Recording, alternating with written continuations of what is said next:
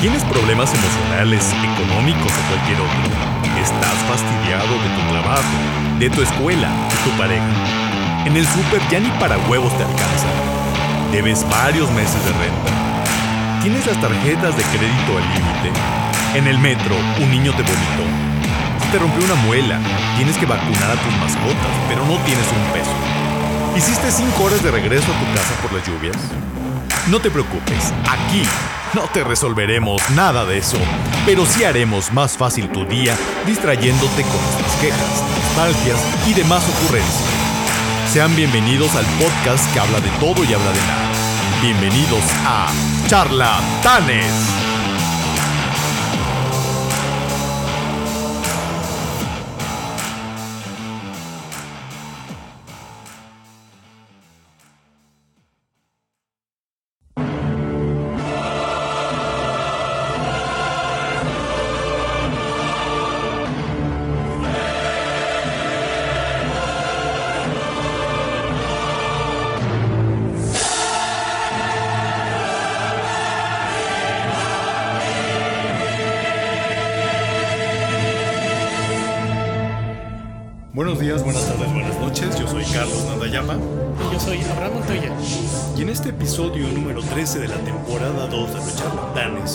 Abraham y yo estamos de plácemes porque llegamos al cierre de la segunda temporada de un proyecto que inició en septiembre de 2022 y que hoy cuenta ya con 26 episodios en total, 13 episodios por temporada.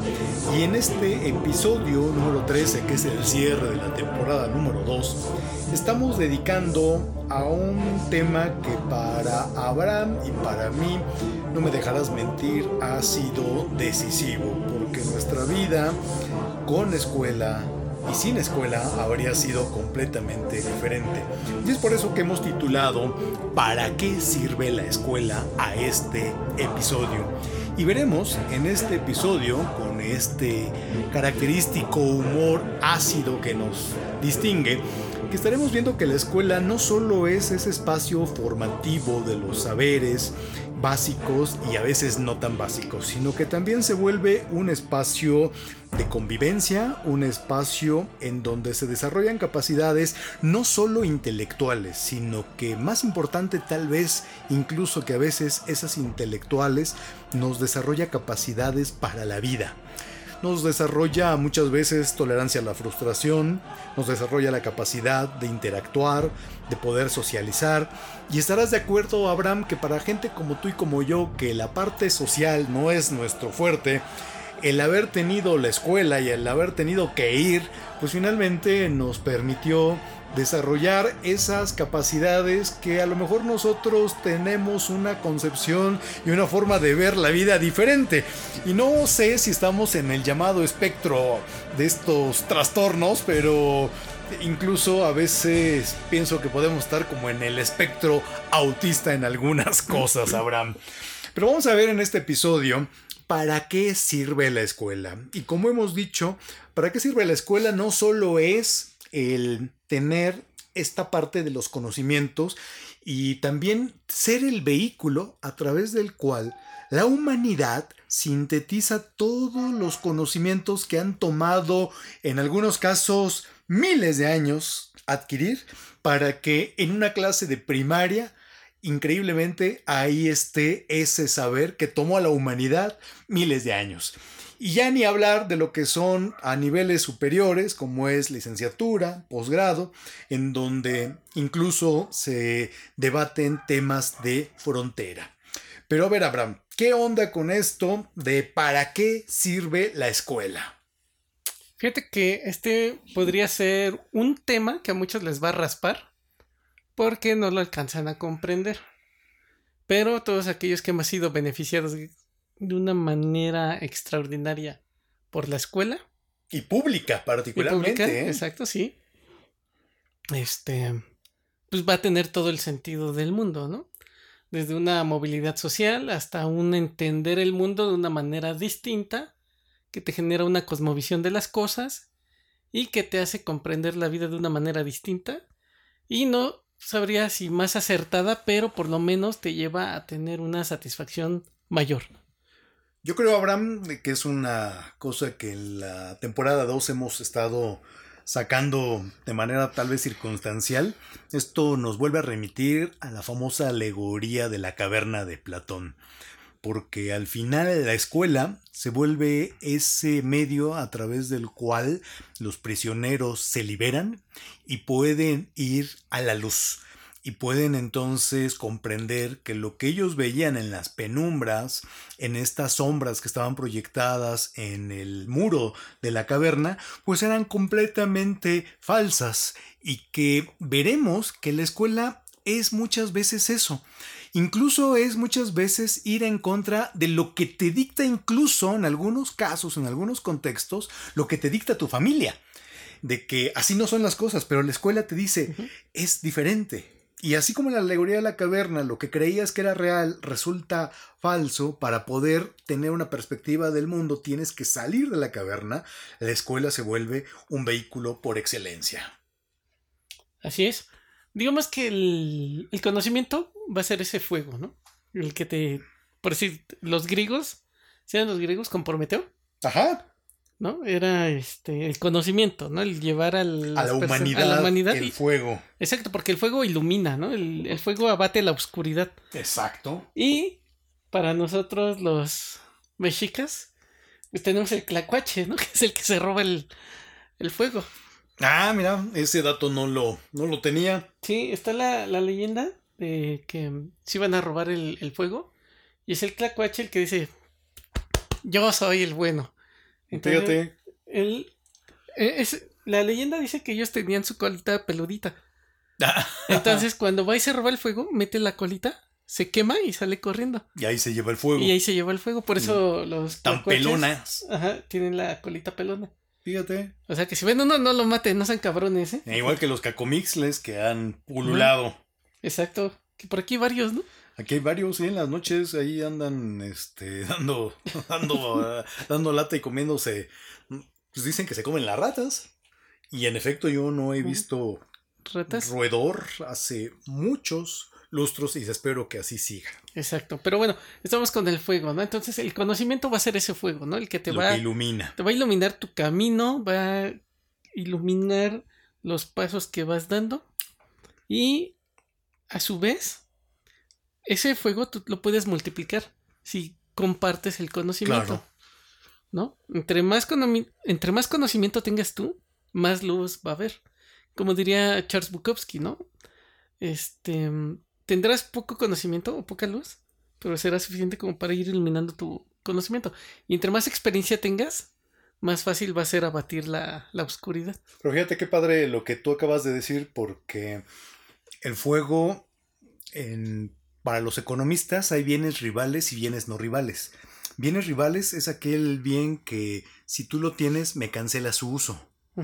Pero lo maravilloso del conocimiento y en esa metáfora del fuego, tú puedes compartir el fuego y no te limita el fuego que tú traes. Al contrario, puedes ir acrecentando esa luz.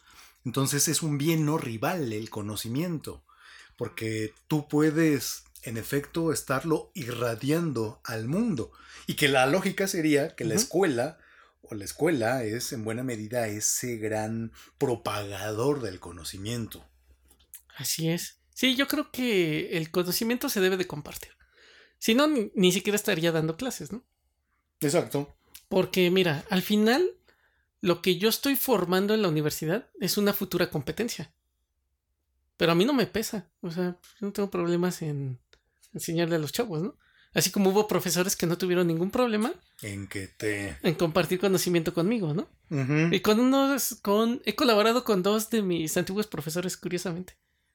O sea, me ha tocado darles trabajo. Y está padre. Entonces no no me arrepiento de nada, ¿no? Y no se las cantas. No, no, nunca les he dicho nada de eso, jamás. nah, ¿cómo crees? No, no, no. Sería, nah. Pero eso, eso es lo padre, el conocimiento y cómo se va socializando. Exacto, porque, mira, una vez escuchando a este Enrique Ganem, el explicador, él decía que la única manera en la que tú tienes, o la única manera que tú tienes para exterminar un pueblo, es exterminando su conocimiento. Sí. Porque él decía, bueno, puedes deshacerte de la población, pero si queda un vestigio o una... datos, una recopilación de datos de ellos, no, no los terminaste de exterminar al final. Es correcto. Entonces, nosotros lo que hacemos es que el conocimiento siga corriendo de una generación a otra. Eh, por si a ti y a mí nos ha tocado generar conocimiento nuevo. Y se lo compartimos a nuestros alumnos. Ellos tienen ahorita una misión importante que es ver qué van a hacer con ese conocimiento que han adquirido. Entonces, una vez que ellos utilizan ese conocimiento, van a decidir esto sí, esto no, esto tal vez no. Y a su vez también van a generar un conocimiento nuevo. ¿Con quién lo van a compartir? Eso no lo sabemos. Tal vez alguno de ellos, este, sí, muy probablemente algunos de ellos van a terminar también en la universidad algún día, ¿no? Dando clases. Exacto. Es, bastante interesante esto de, del tema porque al final, ¿para qué sirve la escuela? También estamos viendo que para que la escuela desarrolle su función hay un componente fundamental que son los docentes. Así es. O sea, el docente es este tlacuache que ya se quemó, ya se quemó las pestañas en algún punto de su vida, que ya pasó el proceso formativo, las novatadas, etcétera, y que por lo tanto tiene la posibilidad de transmitir y de compartir su conocimiento. Porque al final, yo creo, Abraham, y no me dejarás mentir, que para qué sirve la escuela en este componente docente, nosotros como, por un lado, como alumnos, siempre recordamos a un profesor en la escuela. Lo recordamos en los dos puntos, en los puntos malos, porque también hay esas experiencias, como también en los puntos buenos. Y como docentes, hemos visto en los años que llevamos impartiendo clases que después nuestros alumnos también acaban dando clases. También acabamos trabajando con ellos en proyectos. Y es bastante interesante cómo se van generando comunidades de aprendizaje. Así es. Fíjate que o terminas colaborando con ellos en el mundo profesional, por decir, este, Hace un año yo tuve un alumno, bueno, un exalumno, trabajando en mi oficina. Ahí estuvo las vacaciones. Sí. Y este, en estas vacaciones, bueno, ya cuando regrese, voy a tener a otro, ¿Otro exalumno. Sí, exacto. Que también se acercó a mí y me dijo, oye, quiero trabajar contigo. Bueno, con usted, ¿no? Porque ya ves que te hablan de usted. dije, ahora le va. Sin problemas.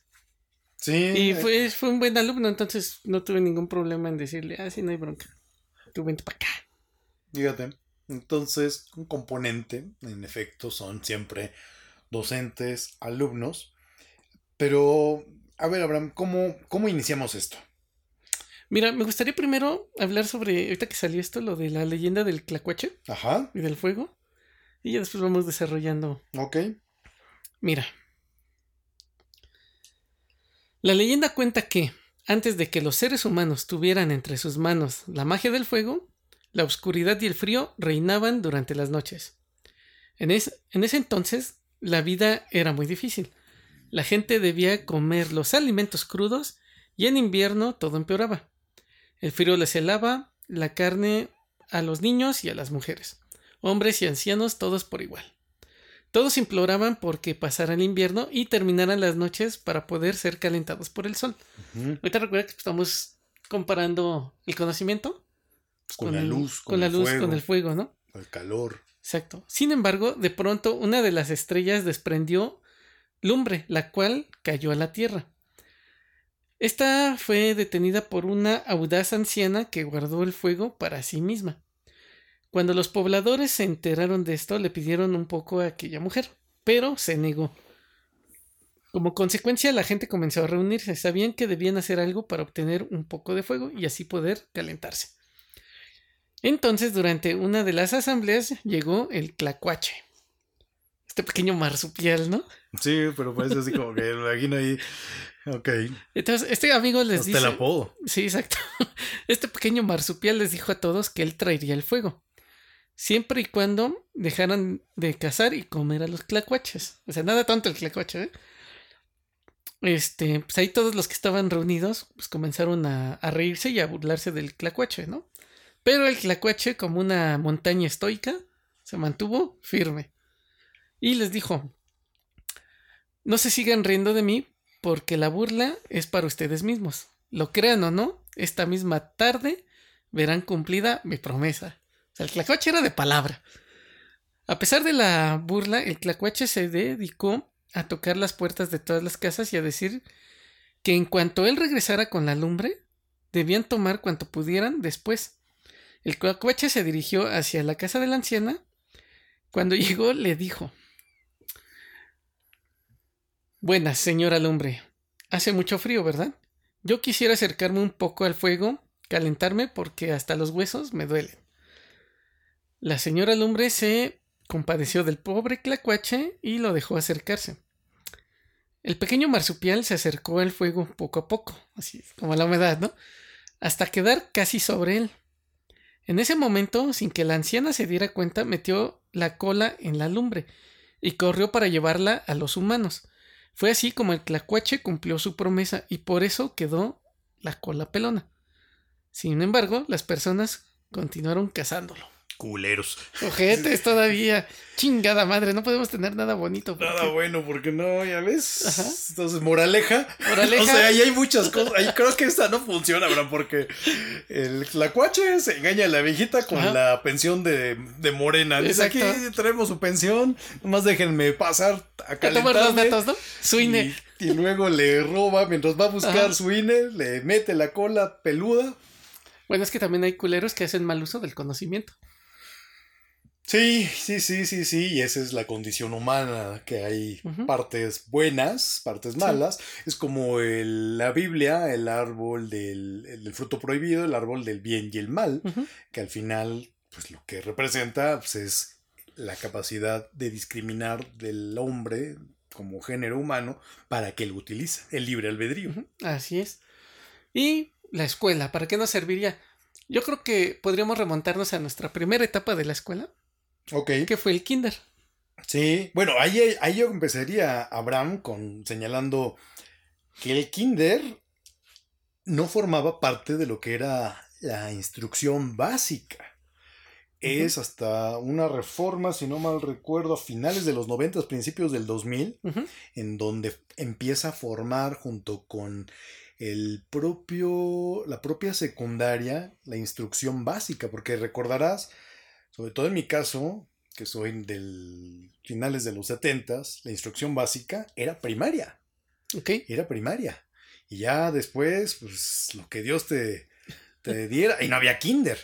No obstante, el kinder, pues fue Primero era hasta el nombre, el kinder, o sea, kindergarten, o sea, dices, más... Sí, más anglo. No, podría ser. Es como Teutón, ¿no?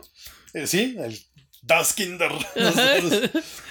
en efecto, pero el kinder, a ver, ahí es el primer momento. ¿Qué vemos ahí?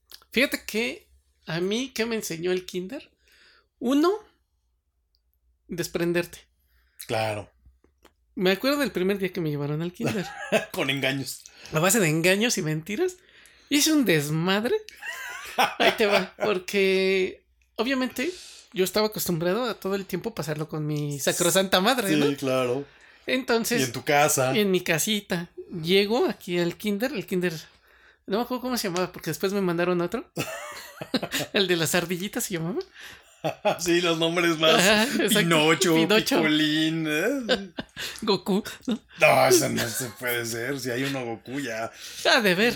Pero Ay, que la CEP le haya dado la, el reboe. ¿Cómo se llama? No, bueno. Entonces, este, me acuerdo que ya me dejó mi mamá. Y nada más veo cómo se cierra la puerta del salón. Y yo así, a ver, a ver, a ver, a ver.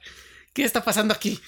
Mi mamá está allá afuera, yo estoy aquí yo estoy adentro. Acá. Algo no checa. Exacto, esa puerta no debería de estar impidiendo el contacto físico con mi mamá, ¿no? Exacto. Entonces me acuerdo que me lancé contra la puerta, pinches patadones que le empecé a dar, puñetazos y todo. Y después se me acercaron varios chavitos de, de mi salón. Pero ellos, ¿qué onda? ¿No reaccionaron así o eran este...? No, yo creo que a mí me llevaron ¿Después? Después. Ah, ya. Porque ellos ya se conocían. Ah, ya. Entonces, ya cuando yo fui, hice mi desmadre, así como me van a abandonar aquí, no chingan. Sí. ¿Qué pasó? Mira, Big Remy, los venden a los niños. Exacto, esta ya me la sé. Ahorita me van a sí. recortar mis pantalones. Me van a poner con los perritos a, hacer, Sí, a cantar. Sí, entonces ya se acercan conmigo los niños, me empiezan como a consolar. Y Ya. vienen como que las primeras interacciones humanas Ajá. con otros desconocidos, ¿no? Digamos que comienzo a tener. Yo creo que por eso soy antisocial. Iniciamos mal, ¿eh? Comienzas a tener esa interacción social Sí. con otras personas de tu misma estatura Acá. y con tus mismos, entre comillas, gustos, ¿no? ¿Qué edad tenías? Híjole, yo creo que tendré como cuatro años. Cuatro años. Ok. Sí, porque después me mandaron a otro que se llamaba Las Ardillitas. Y creo que ahí fui dos años. O sea, ¿cuántos años de kinder estuviste? Entre dos y medio y tres, yo creo. No sé cuánto habré durado en el primero. El primero, pero si te acuerdas de esa escena. Sí, exacto. Es más, y es bien curioso porque en el kinder, en el, digamos que estuve más tiempo, tenía un amigo de nombre Ricardo, que treinta y tantos años después se casaría con mi hermana. Ah, ¿cómo crees? Sí, ahí lo conocí en el kinder. ¿Cómo crees? O sea, ahí. Órale. Sí, entonces, ¿qué aprendes en el kinder? Ah, ah, A casar a tu hermana, exacto, a tu hermana. Y a negociar la dote, ¿no? La dote. No, pero bueno, es esa interacción social, ¿no? La que aprendes, porque realmente yo no estaba acostumbrado a convivir Claro, sí, con más niños, ¿no? Tal vez con mis hermanos, pero fuera de ellos, Es correcto. ya no más. ¿No? Y empiezas a, mm, a desarrollar tus capacidades motrices también, Sí. ¿no? Porque yo me acuerdo que nos ponían a, a jugar con plastilina Ajá. y a unirla con unos palitos. No como si estuvieras haciendo de estos eh, fórmulas químicas. Bueno, Ah, la representación. que- Ajá. Entonces así nos ponían a jugar. Entonces yo me acuerdo que a mí me gustaba como construir cosas. Como que se fueran levantando. Me imagino que todos los niños estaban igual, ¿no? Así como que, a ver, ¿cómo, ¿qué pasa si hago esto? Ajá. No, me acuerdo que unía con palitos de los cuadraditos, que son como de paleta. Y empezaba a unir las, este, las, las tiras de madera con unas bolitas de plastilina. Sí, es que en, en el kinder te dejan todo Ajá. eso. Exacto. Entonces, eso a mí se me hace algo muy bueno. Ok, entonces, a ver, un punto, el desapego. El desapego. El desapego necesario para poder incluirte en la sociedad. Pero ese desapego viene de un putazo así, mira. Ah, no, claro. claro Chingadazo. claro, Se cerró claro, la puerta sí. y ya se fue tu Se mamá. cerró la puerta detrás Y- de. ¿Cómo va la canción? Y chíllale, culero, porque no va a regresar, ¿no? Sí, exacto. Yo, Yo creo, creo yo creo que ya cuando regresó mi mamá, yo, seguramente así como soy, estaba yo emputado. Y te pasas de lanza, ¿no? Aquí me dejaste, ya ni la chingas, ¿no? Sí, fíjate, a mí me toca una cosa todavía más rara que es había maternal. Ay, Entonces, pues mi mamá tenía que, que trabajar y entonces hay un colegio aquí en esta zona, Jean Piaget, ah, haciendo alusión al ilustre pedagogo suizo. E interesantemente, Jean Piaget dice que los mejores maestros deberían estar en ese nivel de instrucción porque son de los elementos detonantes para el futuro. Y en el maternal yo lo que tengo son así unos recuerdos muy, muy vagos, o sea, donde de repente madres despertabas Ajá. en mi, este, en mi espectro autista como que de repente dije, ah, cabrón, ¿y ahora dónde pasó? ando? ¿Dónde ando aquí?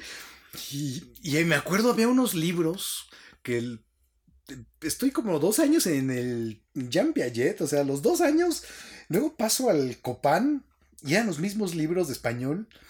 Había unos libros de español, que era de hacer dibujos, obviamente, Sí, y había otros de inglés.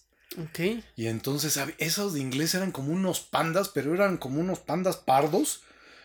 Porque tenían así como. Hoy sería como más bien como tirándole estos pandas rojos. Ah, sí, esos chiquitos, Ajá, pero pues en esa época ni idea. Yo decía, esta familia está muy rara. Estos animales nunca los había, había visto. Pero nos empiezan a poner ciertas actividades que en efecto vas adquiriendo esa habilidad social a punta de chingadazos. Sí, Porque para personas que como tú y como yo tenemos nuestras reservas sociales Entonces, el no haber tenido escuela nos hubiera chingado. Ahorita estaríamos, no sé, estaríamos ahí como vagabundos, maestro. Sí, abajo de un puente. ¿no? Abajo de un puente, en efecto. Entonces, la, la escuela es por inmersión. Órale, cabrón. Tienes que interactuar y tienes que empezar a tener los primeros problemas de vida. De que el cabrón que te quiere quitar la llanta que tú estás jugando en el kinder, porque en el kinder no sé qué jugaban ustedes, nosotros teníamos un chingo de llantas de colores. Y entonces Ok. debe estarlas ahí empujando. Sí. Y entonces siempre era que no había suficientes llantas. Y entonces te las querían quitar. Entonces era tener, empezar a tener los primeros problemas para poder gestionar tus propios recursos y conservar tus propios derechos a como te diera a entender, como también el subir. Es como esta caricatura de los Rugrats, ¿te acuerdas? O de los. Muppets Baby. Esa sí la vi. Que, bueno, los Muppets Baby es más vieja. Sí. Rugrats es más reciente, pero bueno, eh, en mi autismo veo muchas caricaturas. Entonces, Ok. en los Muppets Baby, ¿te acuerdas que la perspectiva de ellos. Ante algo que para el humano grande lo ve, "Ay, Sí. mames, ¿qué mamá, pues, ¿qué, estás viendo? Uno como chico veía todo grande, En sí, ellos solo ven los pies de. los pies de Nani. Ajá. Sus Y- calcetas, ¿no? Exacto. Y entonces uno de niño, me acuerdo ahí en el, ya en el Copán, teníamos un patio aparte Sí. y era el pasamanos. Entonces el pasamanos era una cosa así gigantesca, que uno lo veía, no, no. ¿quién- Enorme, ¿no? ya quien lograba subirse al pasamanos y además subirse arriba, era, no, ya, grande. Y un día que finalmente logro con mucho esfuerzo treparme, toca la campana de que ya se acabó el recreo. Y ahora, ¿cómo chingados bajo? Exacto. Bríncale. Y ya todavía me dice la maestra, ya, ya acabó el recreo, ya vente. Y yo, pues sí, pero ¿cómo me bajo? Sí, exacto. Entonces sí, fíjate que sí, eh, el, el kinder, o en este caso contigo el Primero la maternal. el pues, maternal. porque era maternal, kinder 1, kinder 2 y preprimaria. Ah, preprimaria. Porque ahora le llaman también el prefirst. Ah, chinga, no, yo soy de barrio. Yo soy discálido. Entonces sí. Entonces, una era interactuar, otra comienzas a aprender a cumplir con tus tareas, a comprometerte a realizar ciertos ejercicios En plazos. Ajá, y que es para tal día, ¿no? Entonces, por decir, yo me acuerdo que mi mamá siempre fue muy cercana a mí en la cuestión de la escuela. A ver, ¿qué te dejaron? No, pues esto. Y mi mamá estaba ahí, ¿no? Así, órale, cabrón, chingale, hágalo. Claro. En sí, mi mamá fue quien me enseñó a leer a mí Ok. con unas tarjetitas, ahorita contaré esa historia. Entonces acuerdo que, este, sí, nos, me, estaba ahí conmigo mientras yo hacía los ejercicios. De que, a ver, haz bolitas, ¿no? Ah, ya. Haz palitos, ¿no? Y es que te pueden hacer ese y tipo te de... quedaban bien. Bien culeros, pero sí. Ah, pues, No, seguramente me quedaban horribles, pero ¿qué habilidad motriz tienes? Sí, vas desarrollando eso. Exacto, El ¿no? control de tu propio cuerpo, de tus Ujú. extremidades. En sí yo escribo al revés las letras. Empiezas al. Eh, No, no sé si tienen que ser de arriba hacia abajo o de abajo hacia arriba. Pues no sé, porque ahora sí que. No sé, pero ahí lo detectaron, ¿no? Es que escribe al revés. Escribe al revés. Y yo, chinga, pues déjenme, ¿no? O sea, Que eso es otro tema. Porque en las escuelas también hay muchas veces esas rigideces. ujú. O sea, esa, esa escuela decimomónica que es, no, no, no, no, no. Tienes que hacerlo, la letra la tienes que hacer de tal forma, empezando así y así. Exacto. Entonces es como. No se explicaban por qué. Me pusieron con una lija, así gruesota, que tenía que hacerla como acariciarla. No sé para qué iba a servir eso, pero ahí estaba yo con mi pinche dedo y agarrando la lija. Y mi mamá, pues sí, o sea, Digo, ya no tiene futuro. o sea, ya valió madres este cabrón, ¿no? Sí. Y tú ahí, Y aquí con la lija, ¿no? como la rana René que tenía su dedo mágico, ¿te acuerdas? Ah, sí, cierto. De Sésamo y tú, ay, con la Sí, lija. exacto. Es más, yo me acuerdo que me ponían Plaza Sésamo cuando. Era buena, Plaza Sésamo. Pues es que era complemento, ¿no? Del Sí, era complemento, sí, era complemento, sí. Era buena. ajá, entonces, ya cumplía yo con mis tareas, con mis deberes, ¿no? Entonces es algo que también te va formando la escuela. En este caso el kinder fueron los primeros acercamientos a comprometerte a cumplir con un objetivo. ¿Tenías uniforme? teníamos una como batita, Ah, sí, que eran esas como, como. de cuadritos De cuadros. y con unas Ya. bolsitas A enfrente. ustedes les tocó esa. Sí. Nosotros teníamos un. de payasos. Ah, Era como un príncipe de Gales, Ajá, pero los cuadros no eran tan así tan chiquitos.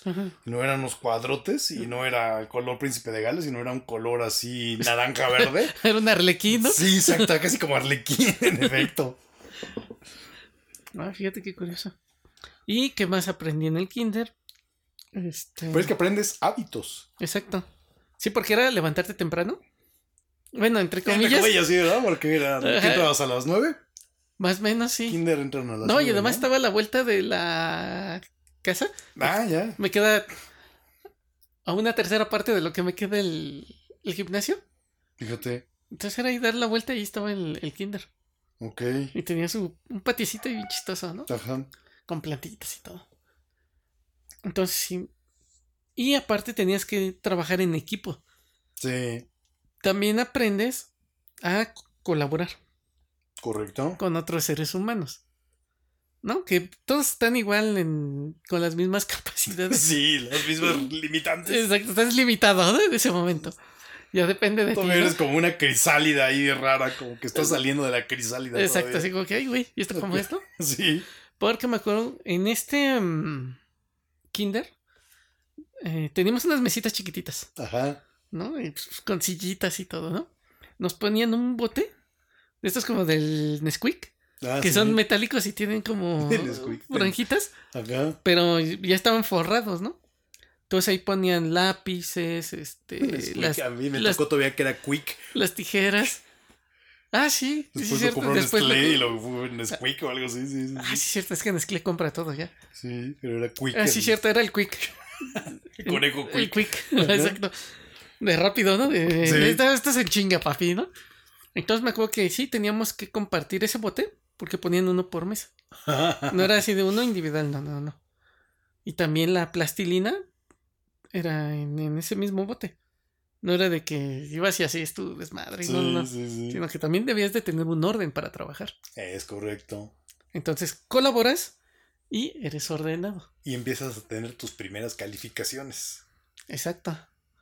Y te enamoras por primera vez.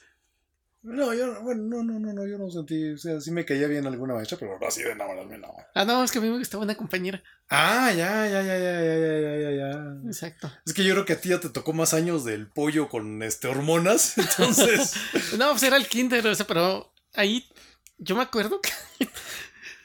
No manches, es que todas mis escuelas han tenido una musa. ¿Una qué? Una musa, ¿no? Ah, ya.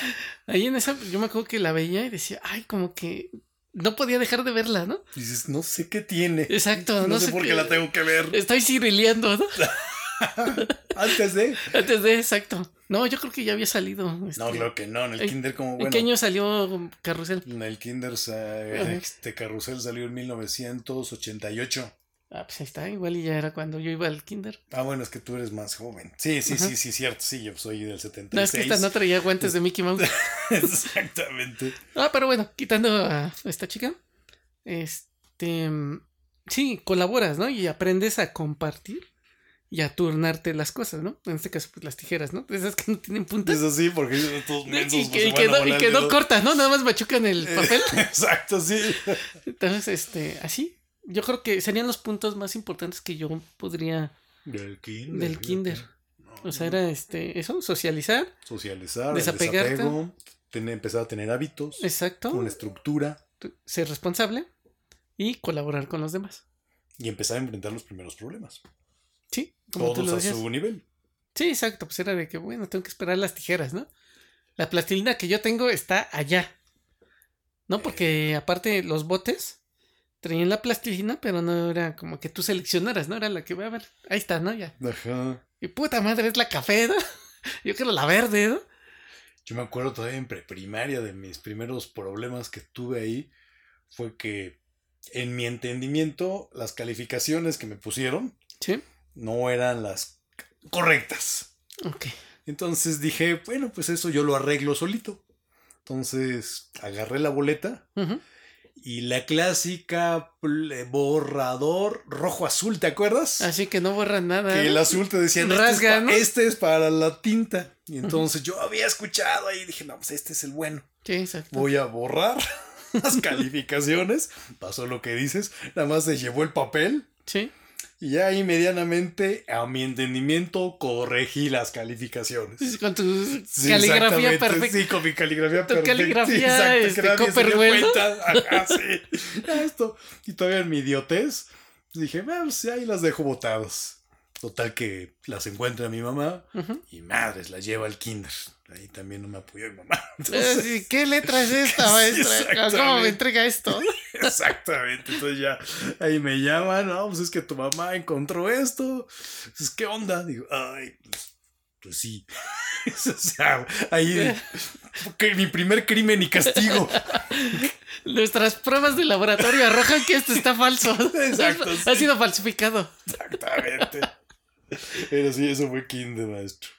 Sí, y ahí vas aprendiendo esto, ¿no? O sea, y, es- y como tú lo dices, es una formación básica.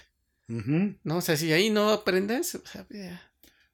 No sé si a ti te pasa, pero yo tengo en la mente dos canciones de esa época de kinder. ok, La maestra Cuca, todavía me acuerdo, ajá, que nos daba clases de música y la clásica Anamasca, parada en la pared, que era Ah, una ya. mosca parada en la pared y la ibas Sí. cambiando con cada una de las vocales. Anamasca, Enemesque, Inimiski, Onomoscu, Ujú. Unumuscu. Pero se me hacía tan entretenido eso sí, de ir cambiando y cómo vas aprendiendo con una... eh, con un estribillo tan básico, Sí. pero vas aprendiendo a hablar. Vas aprendiendo a entender los distintos sonidos de las vocales. a ver, yo creo que eso me faltó a mí, porque no más, ¿no? Esa y la última, porque todavía también hacen una ceremonia de despedida del kinder, bueno, de preprimaria. Ok, Todavía me acuerdo que ahí empecé a sentir la nostalgia porque te ponen así, están las maestras de kinder llorando. Y todavía hay la canción, que me acuerdo la letra, imagínate, un paso afuera y te recordaré. Y hasta la fecha digo, ah, o sea, digo, ay, eso, cuando empiezo a sentirme, ay, como que ya tengo que tomar mi Ritalin porque Sí. ya empiezo a escuchar esa. Fíjate que, no, más bien, yo solo me acuerdo de la de el candadito, Ay, esa no me tocó. ¿no? La de un candadito nos vamos a poner. No, para no hablar. Sí, exacto, era así de, ya están en su desmadre. Y empezamos a cantar esa, ¿no? Me acuerdo que decía que este el que hablara iba a perder o algo así. Ah, no. y luego, con- y luego con- contábamos todos, ¿no? Uno, dos, tres, y ya todo el mundo calladito, ¿no? Ah, y el primero que hablara, pues perdía, ¿no? Pero estábamos así todos. Fíjate. Pero eso es kinder. Y luego luego llegamos a la primaria. a la primaria. Bueno, por lo menos en la formación que tenemos en México, Es correcto. porque debemos de decir que, bueno, al final tal vez lo mencione Carlos, de que ah, somos afortunados de que nos escuchen en, Varios países, interesantemente. Exacto. Entonces, en la primaria ya comienzas a ver ciertas materias como que más en, en forma. ¿No? Porque llevas matemáticas, español, ¿qué más llevaba yo? Geografía, historia Sí, es historia. y ¿qué otra llevaba? ¿No llevabas inglés? No. No, yo soy de este, ¿cómo se llama? Yo soy pueblo. ¿Qué más llevaba? Inglés llevaba en la secundaria. la secundaria. Pero entras a la primaria tú ya sabiendo leer y escribir. Sí. Sí, porque me acuerdo, fíjate, todavía me acuerdo del primer día que me llevaron. Me llevó mi sacrosanta madre. Otra vez. Otra vez para abandonarme ahí. Digo, creo que no le causé el trauma suficiente. Sí. Va de nuez. En una cosa más grande. Exacto, ahora Porque más van grande. en escala, ¿estás Sí. de acuerdo? Van en escala haciéndose más grandes las cosas. Exacto. No, yo ya estaba más o menos este curtido y ya conocía la primaria. Porque mi hermano ya iba ahí. Ah, bueno, tú tenías un, hermanos, un ya. hermano mayor. Entonces, digamos que ya más o menos ya me habían terapiado bien, ¿no? Entonces me acuerdo que nos formaron en la entrada y Ah. nos dijeron, a ver, culeros, aquí se forman palabras más, palabras menos, ¿no? Ustedes los morenitos, ¿no? Ajá, o sea, es hasta atrás. Ustedes atrás. Aunque se pongan su crema, ¿no? es una idea. Su nivel de Cirilo.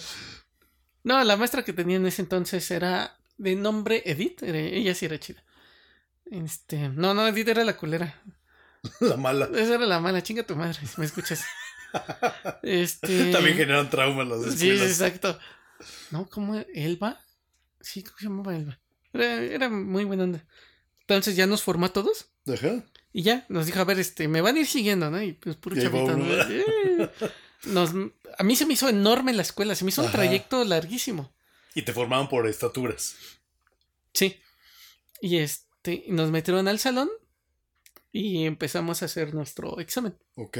Entonces me acuerdo, la primera era tu nombre, tu edad, un ejercicio del salto de las ranitas, Ok. de que cuántos saltos va a dar hacia acá y Sí. luego hacia acá. O sea, yo no sabía sumar ni Y los multiplicar, números. pero ¿no? sí sabía que tres a la derecha o a la izquierda, Sí. ¿no? Y este, también me pusieron a medir. ¿Cuánto mide de aquí a acá? No, pues ocho. Sí, claro, porque ¿No? en Kinder no ves esa parte, esa noción matemática. Ajá, no, y me acuerdo que sí, que saqué creo que 10 en ese examen. Y ah, chingón, ¿no? Sí. Por ahí debe estar todavía mi examen en- Ahí enmarcado. ahí enmarcado, ¿no? Si no lo enmarco yo, Sí, exacto. se chinguen a su madre, ¿no? Entonces, este. Y sí, o sea, y me acuerdo que ya me fui. Obviamente, ya me voy hacia la puerta y ya veo a, a mi mamá, ¿no? Ya Ajá, me empezó a Ya preguntar. regresó. Sí, a huevo, ¿no? Ahora sí. No me saliste con tu misma jalada, ¿no? Entonces ya nos fuimos en este. En transporte público de regreso a la casa, ¿no? Entonces, eso fue el primer día. Ya después convives con más gente, Sí, ¿no? Digamos que el círculo social se hace más grande. porque la escala es lo que va cambiando. O sea, tienes una escala muy micro en Kinder. Sí, en el kinder éramos como en el salón 12. Y eso lo mucho, porque eran como tres o cuatro mesitas con cuatro. Yo creo que éramos 12, ¿eh? Y en la Ah, primaria, éramos como 20. en la primaria ya éramos este como unos 20. Ahí éramos, ay, no sé, éramos como 32, era una cosa así. Más allá de que Bueno, sí mi época era más. una pirámide diferente a la tuya, Ajá, porque sí se ha ido haciendo, se cierra, ¿no? se va cerrando. Pero, no. No, yo creo que éramos como un 30, ¿eh? Entonces ahí ya comienzo a llevar español. llevas español, aprender a las reglas ortográficas. Sí, que también ahí como me falla, ¿eh? Eso de aceptarlo. Llevo español, geografía. Ajá. Pero geografía ya lo vas hacia los últimos años de la primaria. Sí, como cuarto, quinto, ¿no? Es correcto. No, pues en, en los primeros años llevas lo básico, Lo básico, básico, básico. son tus matemáticas básicas. Las tablas de multiplicar, Sí. las famosas tablas de multiplicar. Exacto. Ahí te voy a mandar un video de Gladys multiplicando. ¿Qué es Gladys? Es una chava que le preguntan, ¿cuánto es este? No me acuerdo si uno por uno o dos por dos. Ajá. Contesta mal. Y otra chava le, le la corrige, no, Gladys. No seas tonta. Uno por uno, uno. Dos por dos. Dos, tres por tres, tres, cuatro por cuatro, cuatro. Y yo así, ah, no, pues a buen árbol te arrimas, Gladys, ¿no? Yo te lo mando. Entonces, este, sí, llevaba esas matemáticas.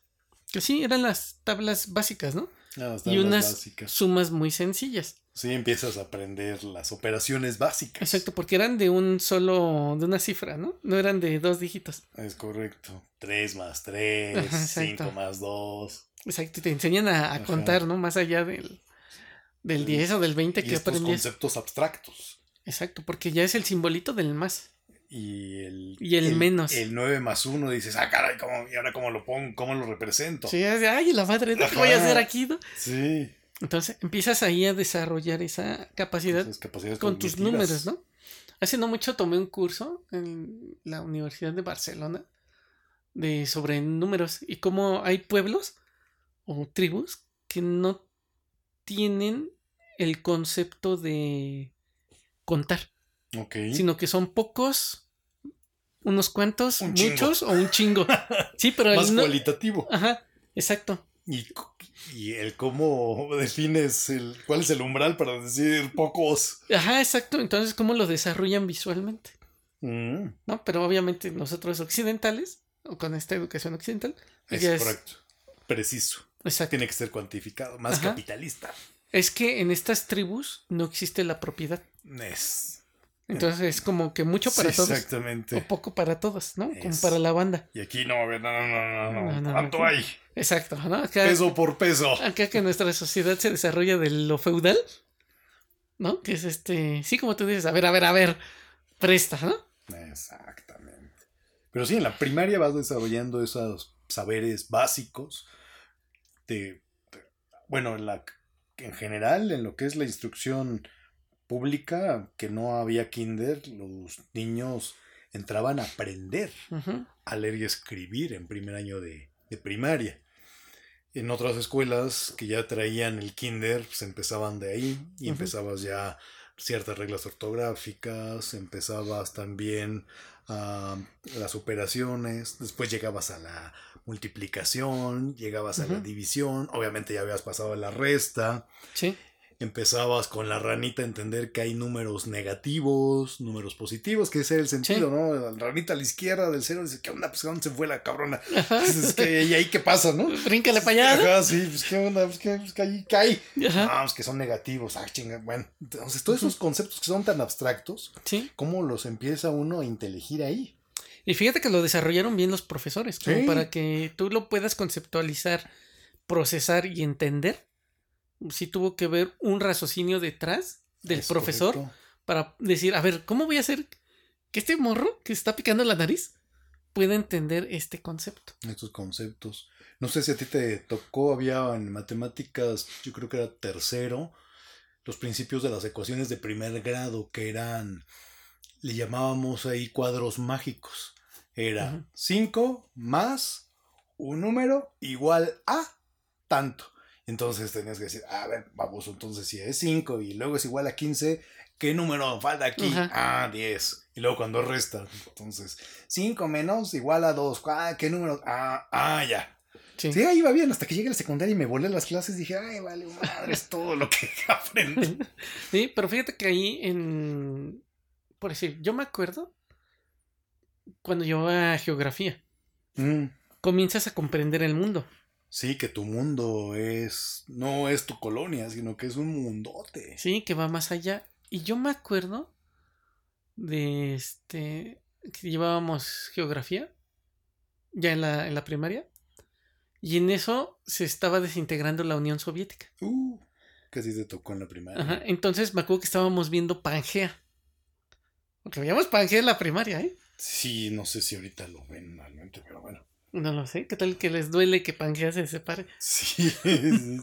Entonces me acuerdo que empezó a, a la maestra ya a explicarnos, ¿no? Pues Pangea era una, como una islota, todo estaba junto, este, pero por el movimiento de las placas tectónicas se empieza a separar. Y me acuerdo que un compañero, todavía me acuerdo de este cuate, se llamaba, o se de llamar todavía, Rodrigo. Dijo, como la Unión Soviética, y la maestra nos empezó a explicar otro concepto, que fueron las fronteras. Mm, ¿no? Que dice, no, no, no, a ver, la Unión Soviética no se está separando como Pangea. Pangea se Mm. separa mediante una distancia de un punto A a un punto B. fíjate qué buena maestra. Y la Unión Soviética lo que hace es que de un país grandotote se hacen muchos chiquitos. Y yo así, ah, cara, ¿cómo es eso? no?". Y yo me acuerdo que en ese entonces teníamos nuestra...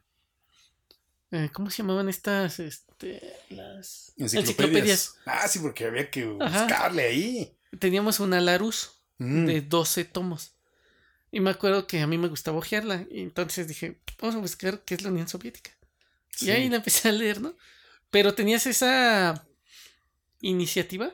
Es que también se te formaba. Ah. Si tú tienes unos buenos profesores, Sí. también te forman o te alientan, te alimentan esa inquietud. Sí. Y entonces si tienes en tu casa, que esa es otra cosa. O sea, como en tu casa tienes una enciclopedia, Sí. entonces tú puedes empezar a explorar por ti. Y ese es uno de los grandes puntos, creo, de la Sí. primaria. Que, que aquellos que lo desarrollan, creo que tienen una buena perspectiva para seguir. Aquellos que no lo desarrollan, ay, van a tener problemas. Yo recuerdo las enciclopedias, a mí esta enciclopedia que ahí estoy viendo, Ajá.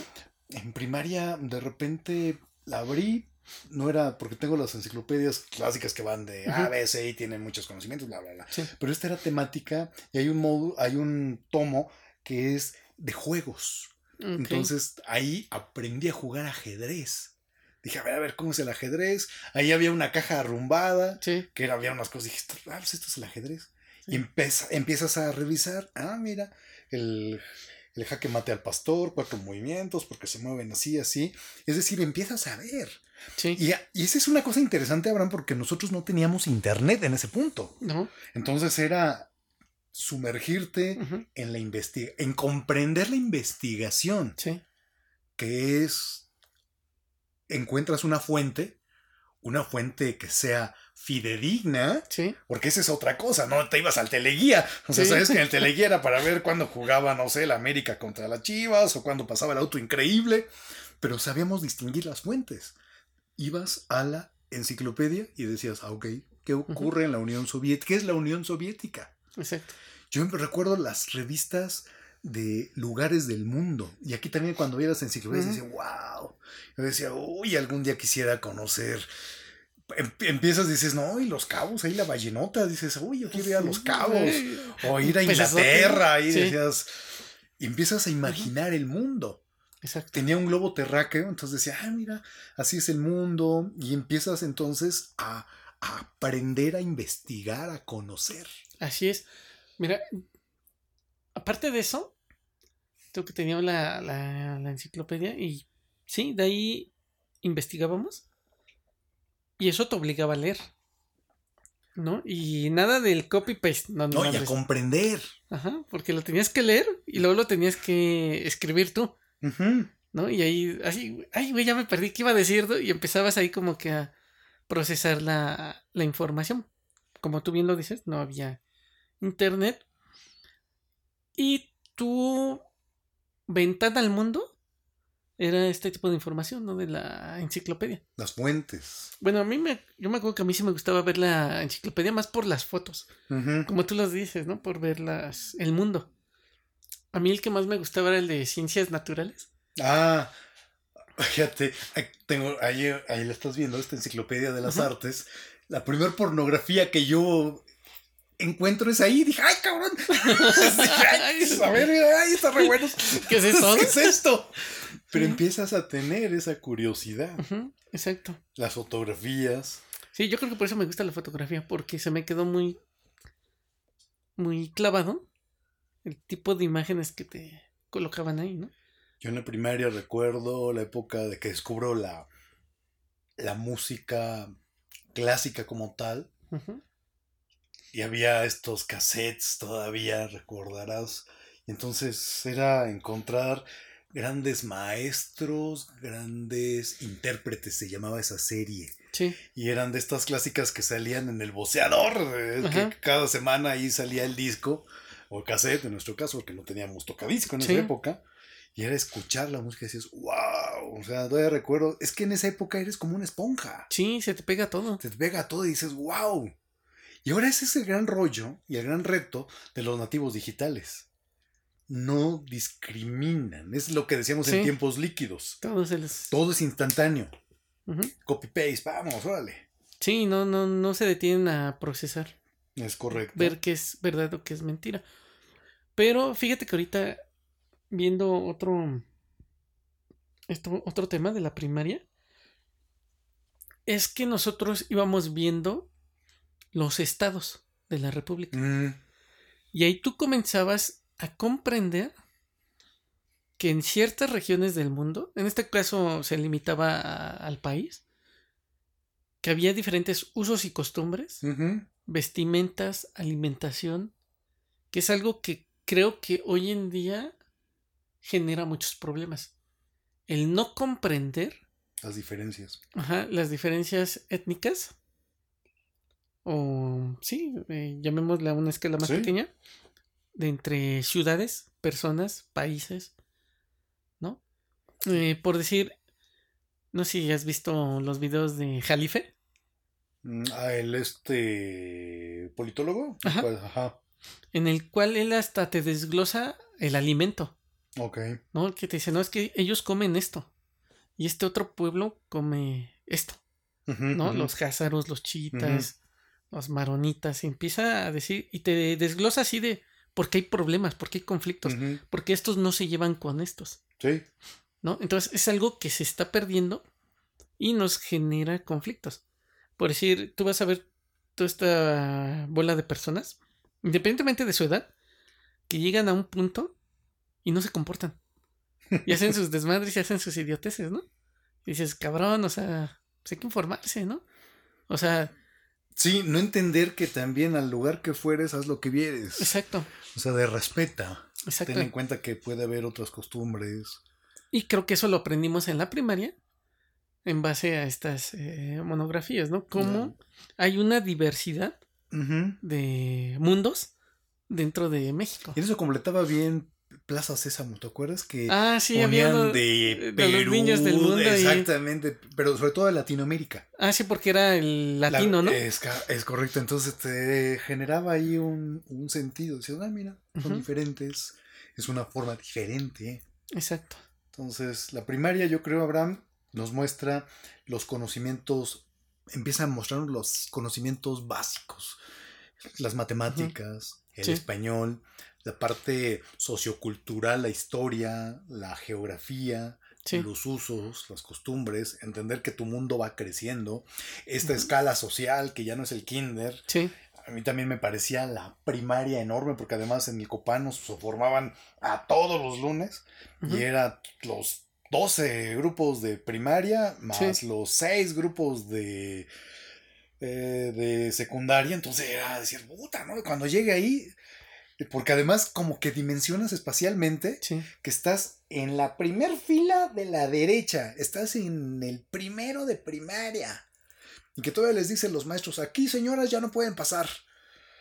Y todavía tienes que recorrer seis años para acabar la primaria. Sí. Y luego todavía tres años para llegar a la secundaria, que en ese momento de la vida, puta, los de la secundaria eran señores. Sí, ya los vi hasta con bigote, ¿no? Sí, decían, Pero de ese "Ya son bigotito señores".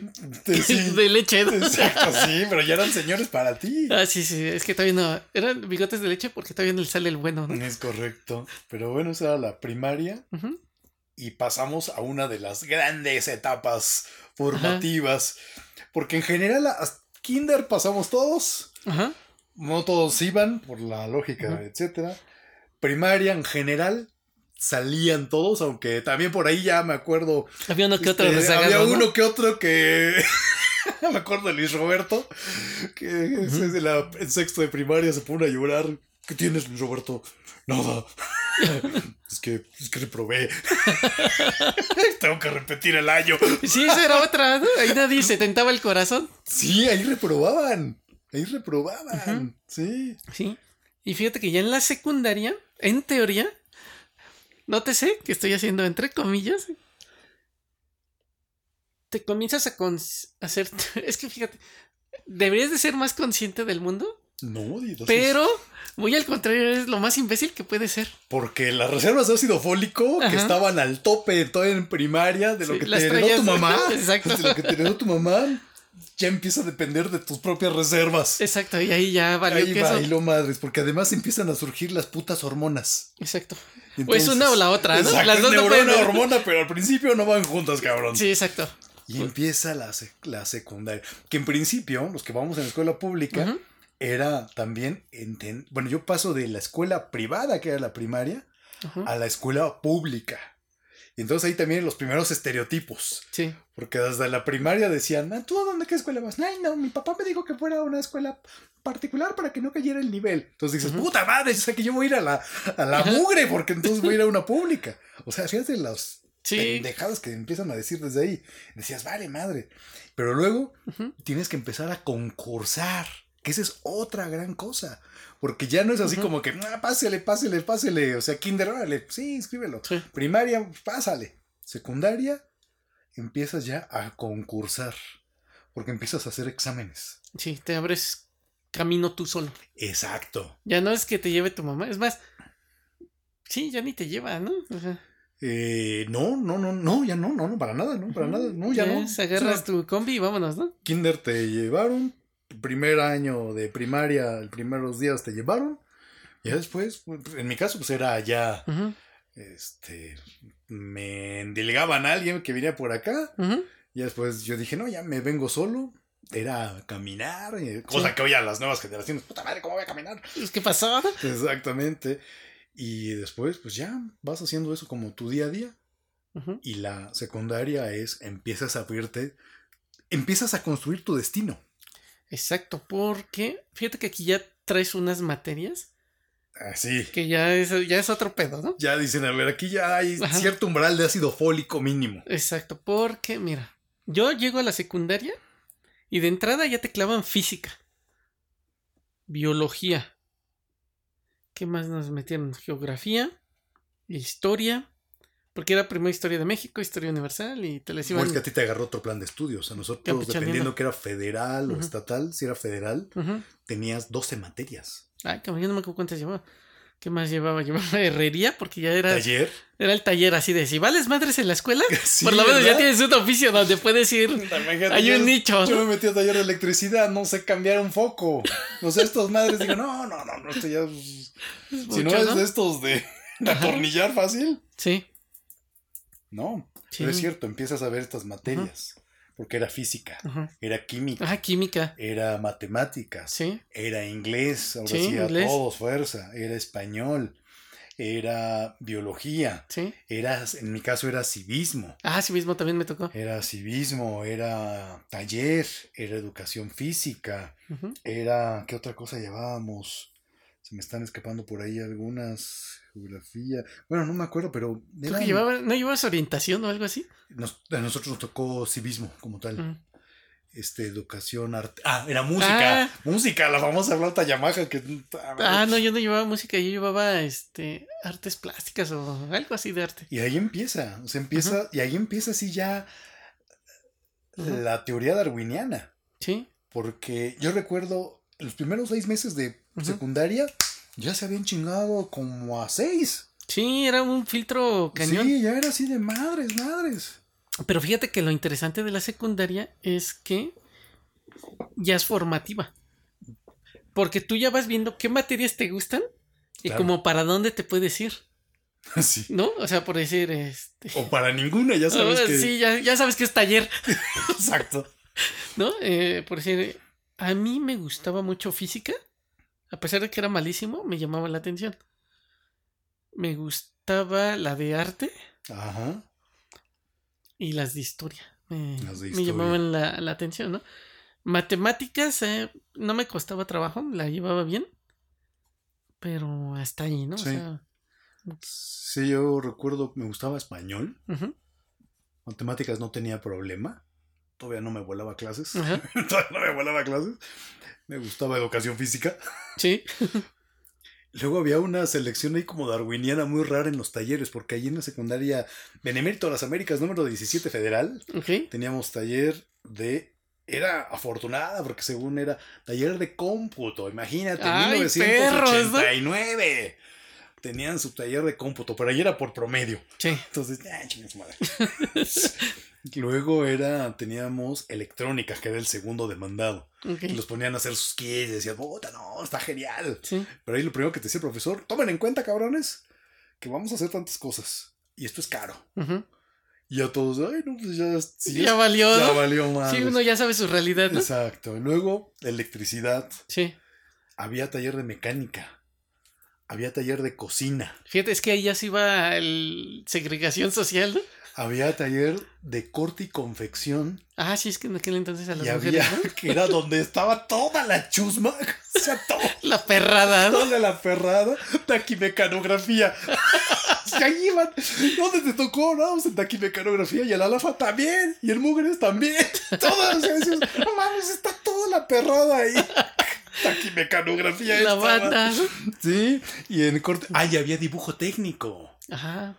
Había dibujo técnico. Entonces, había un espectro muy amplio. Sé Sí. por qué agarré. Es que no, lo mío nunca ha sido la parte de meter manos. Me hubiera metido a cocina. Serías chef, ¿no? Sería chef, ¿no? Y hubiera sido más fácil ahí tener el contacto con las damas. Exacto. Que en electricidad era también. Ujú. No sé si te pasó a ti. Era las, todavía las primeras mujeres que había. Había una mujer en electrónica. Ujú. Que era así como un caso, ay, pues qué haces, porque Sí. estaban masculinizadas. Ah, Los talleres estaban masculinizados o feminizados. Sí. Entonces, había una chica en taller de electrónica. Una. Sí, y era así, como ¿no? Raro. Sí. No, nos metíamos con él, nos hacía chistoso. En corte y confección había un mono. Ya, ya sabemos que. En esa época yo ni comprendía y luego era así como que codiciado por las compañeras, decían, che, bueno. Ajá. Y después entendí, no, no le gustan los, no le gustan las Sí. chicas, le gustan otros. Sí, sí, sí, es- es su amiga, exactamente, exactamente. No muerde, ¿no?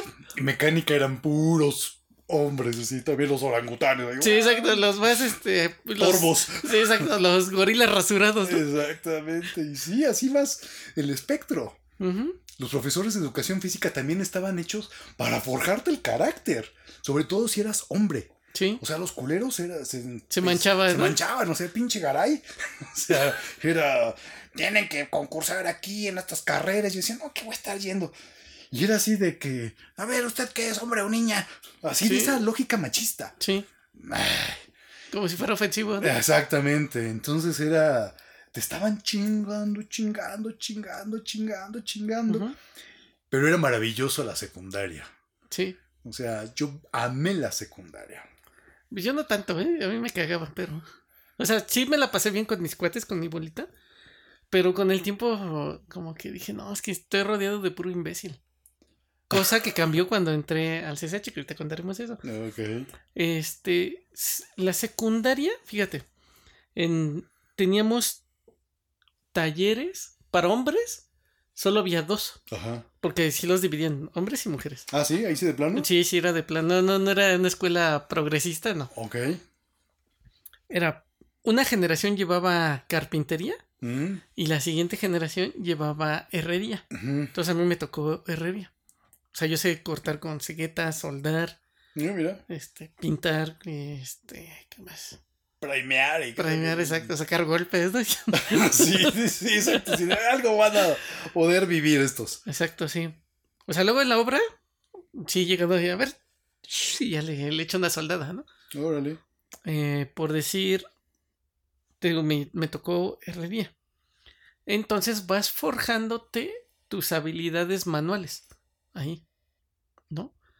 O sea, sí, ya sabes que si no eres bueno para la escuela, por lo menos ya sabes echar unos cacahuates ahí. y las mujeres, una generación llevaba taquimecanografía Ah, mira. y otra llevaban una que se llamaba economía doméstica. Ay, ¿cómo crees que ¿Eh? había economía doméstica? Esa sí era una mamada. Sí, sí, es una. En su momento éramos así, sí, es súper retrógrada. Ahorita que lo veo en perspectiva, Economía doméstica, no inventes. eh, las enseñaban a hacer Eso de suena comer. como de la película de la Mona Lisa. Eh, No lo dudes, cabrón.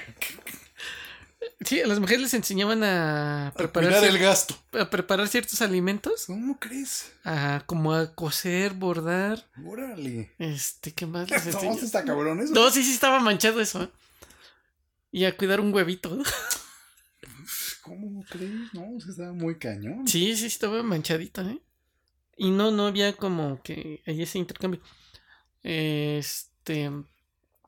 Creo que fue Andrews quien me platicó que sus hijas fueron ahí. Y creo que ahí sí ya les permiten Ya les a las cambiaron. morras. A ver, ¿qué quieres llevar, no? ¿Esta o esta? Pero sigue siendo economía doméstica. No, creo que esa ya. No, o sea, por el bien de la humanidad, yo espero Sí, que espero ya. que ya, sí, no, ya la- no exista, sí, ¿no? Exactamente. Pero creo que. Sí, creo que él me contó que ya pueden llevar herrería o carpintería o- Fíjate otra. nada más. Oh, qué cosas. Pero fíjate, otra que me acuerdo es de mm, cómo comprendes ya el mundo. ¿no? En el- la cuestión de física, ya era comprender el mundo a un nivel global y un movimiento eterno, ¿no? Por el universo. Que te decían, mira, vamos viajando así, los astros se mueven de esta porque ya manera. ves física. Exacto, ya es Ves física. química, ves las estructuras. Exacto, y vas comprendiendo. Por decir, en biología te enseñaban este cómo se comporta una planta, ¿no? Cómo hace la fotosíntesis. Afortunadamente nosotros teníamos un buen laboratorio y teníamos microscopios. Había laboratorios. Ajá, entonces ya ahí te ponías a ver, ¿no? Y decía, ah, no manches, o sea, cómo es una hoja, ¿no? Y ves que se mueve. ¿no? Entonces, comienzas a comprender cómo es la vida en otros organismos. Eh, por decir, me acuerdo de, uno que me acuerdo mucho es de una gotita de agua y veías cosas. Ah, sí. Así como churritos o como esporas y decías, todo esto. Todo eso vive ahí. Ajá, y, no lo ves. Ajá, y yo no soy consciente de, de, que esto existe. Y dices, no manches, o sea, todo lo que yo tengo en mi cuerpo y no, no lo veo. Por decir, nosotros seríamos como... Imagínate la, la tierra, ¿no? Y tiene su piel, ¿no? Que es la, la, la etapa, la, la... Esta capa en la que estamos viviendo, ¿no? Y ahí estamos, ¿no? Arriba. Y si lo llevas a un grado más pequeño, más micro, pues nosotros somos así, ¿no? Nosotros seríamos como la Tierra con organismos que, claro. que están viviendo, ¿no? Los estos ácaros que tenemos, ¿no? Sí. O sea, tenemos insectos nosotros, ¿no? Estamos cundidos de bacterias. Ajá, y tú no eres consciente. Entonces comienzas a comprender que la vida puede ser de lo macro a lo micro. Y hay cosas que tú no vas a ver, ¿no? Y no eres consciente ni siquiera de que existían. Entonces eso ya te va cambiando tu... Y ahí te va quedando, o sea, esa parte de estos conocimientos que se te abre el mundo. Sí.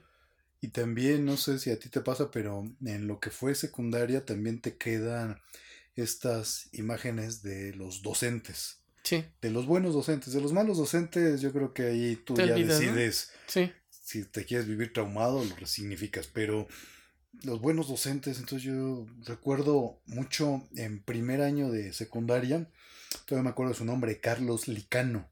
Y nos estaba dando uh -huh. clases y era muy buen profesor. Sí. Pero además la vestimenta era zapatos perfectamente boleados, sí. bostonianos. Y siempre iba de saco, corbata, porque en general los profesores iban de, Bien. iban de traje. Sí. Entonces, para esa etapa, era también, sobre todo en esa etapa que estás tan desmadrado mentalmente, sí. esos, esas referencias que podrían ser como para una lógica que nunca creció chairesca, Uh -huh. decir, nah, pues es que te están restringiendo. No, es que en esa etapa, que de por sí eres una cosa, un frenesí de hormonas, etcétera, Uh -huh. pues lo que necesitas es estructura.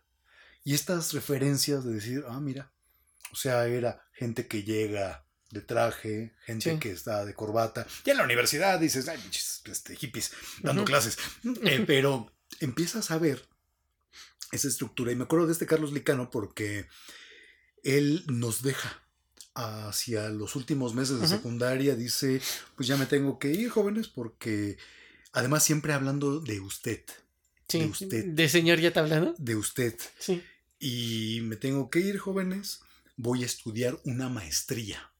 Entonces dices, ah, cabrón, dices, órale, esta persona, o sea, sigue estudiando. Sí. Ya tiene su licenciatura y ahora va a estudiar una maestría. Y me acuerdo que se iba a ir a. Se fue a Tamaulipas, no sé por qué ahí, porque ahí iba a tener su maestría. Y recuerdo además que era una persona.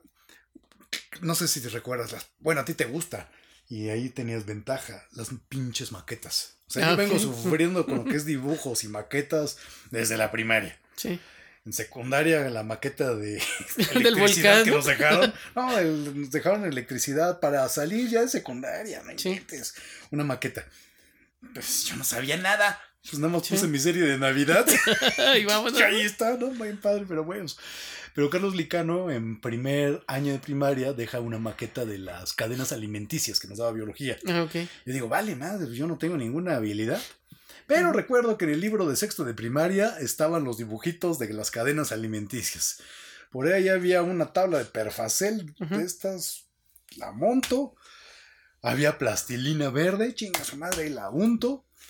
Y recorto los animalitos y los monto así como este diodera. ¿Cómo se llaman estos? Ah, diorama. Ajá. Ay, eh, pues órale, ya. Rápido, dije, ya estuvo, rápido. Sí.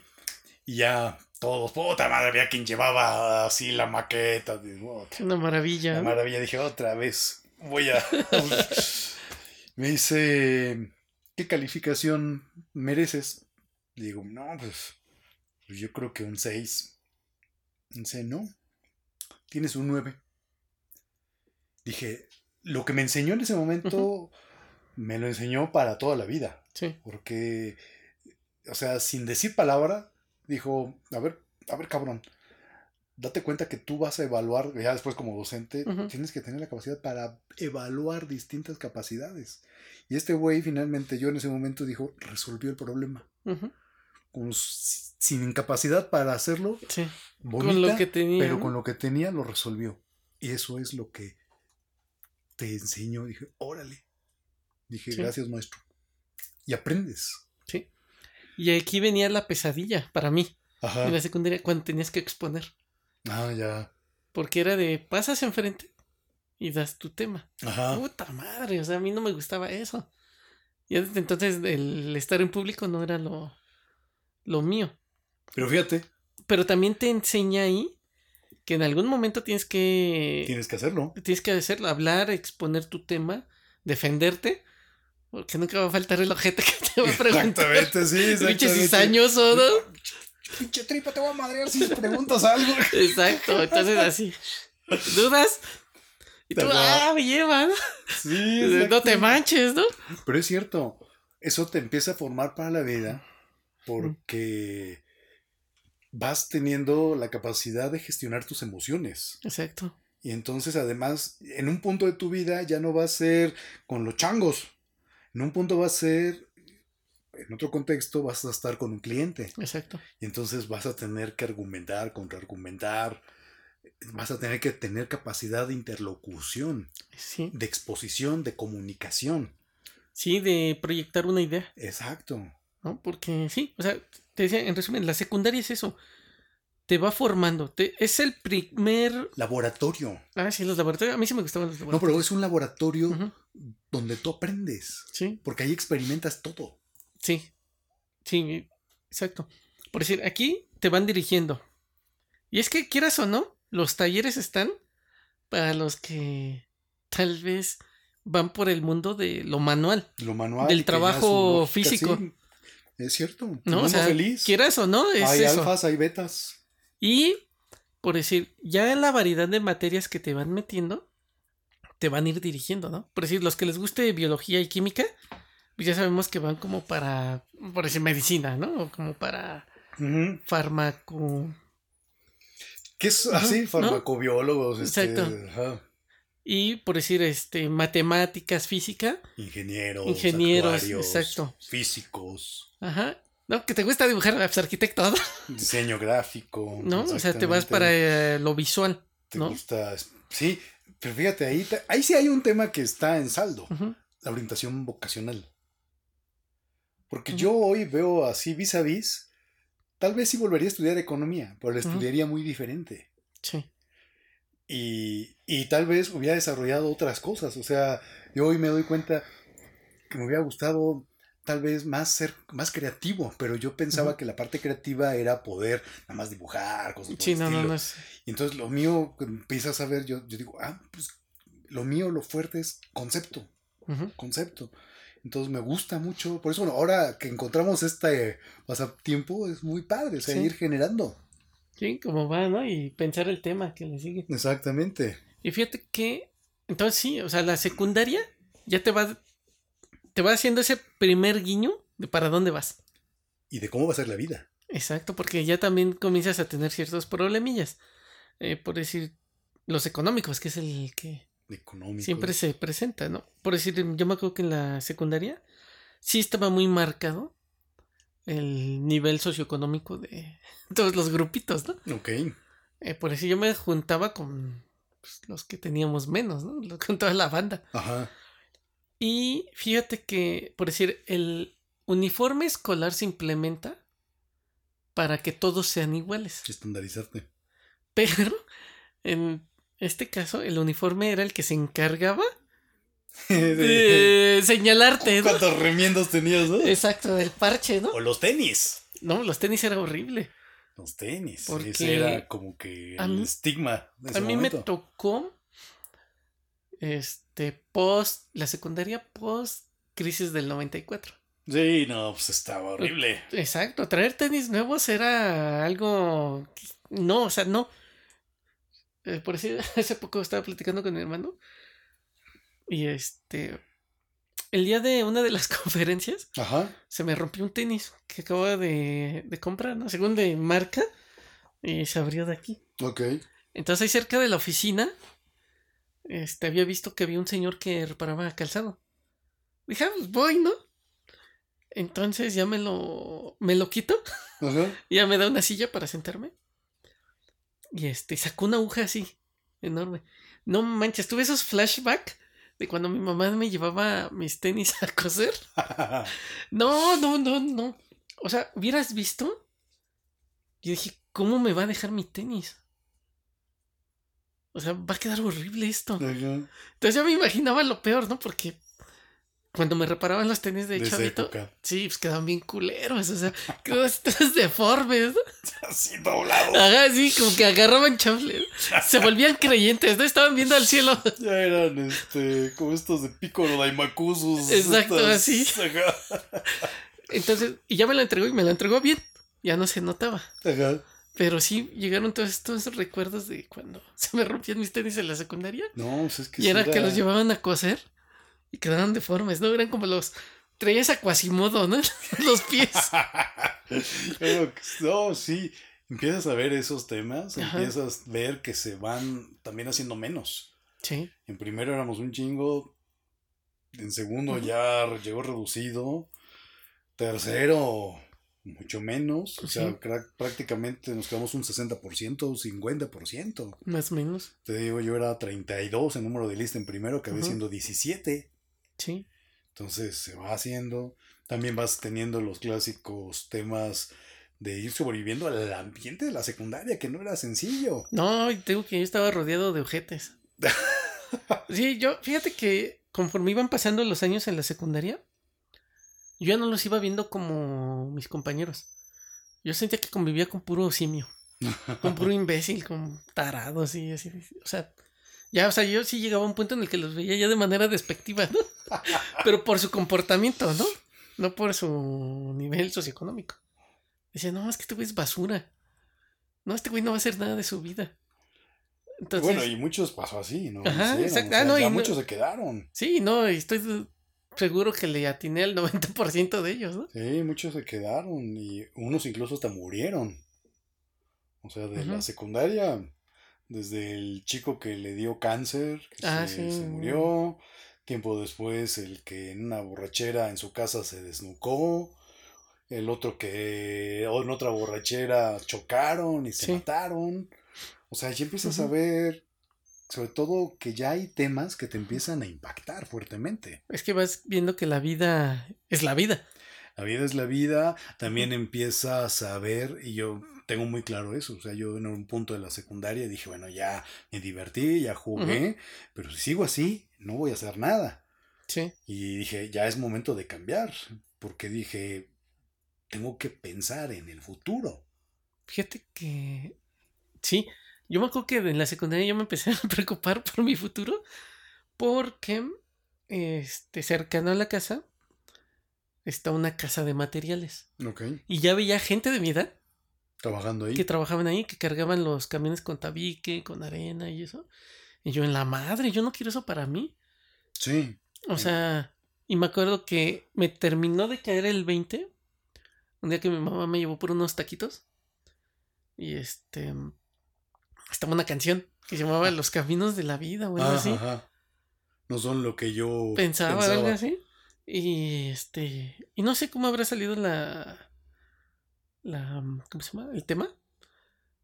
Que yo creo que también ahí mi mamá aprovechó para concientizarme. Porque me dijo, no, es que no sabemos el día de mañana si vamos a tener para comer. Si va a haber dinero para tenis, para esto. Y bueno, eso se me queda claro. Eso sí, ya lo, Ah, ya, ya- vi, ya- ya lo con viví, tus ¿no? chanclas así todos Así, con, con mis tenis viendo hacia los tacos. ¿no? Y este.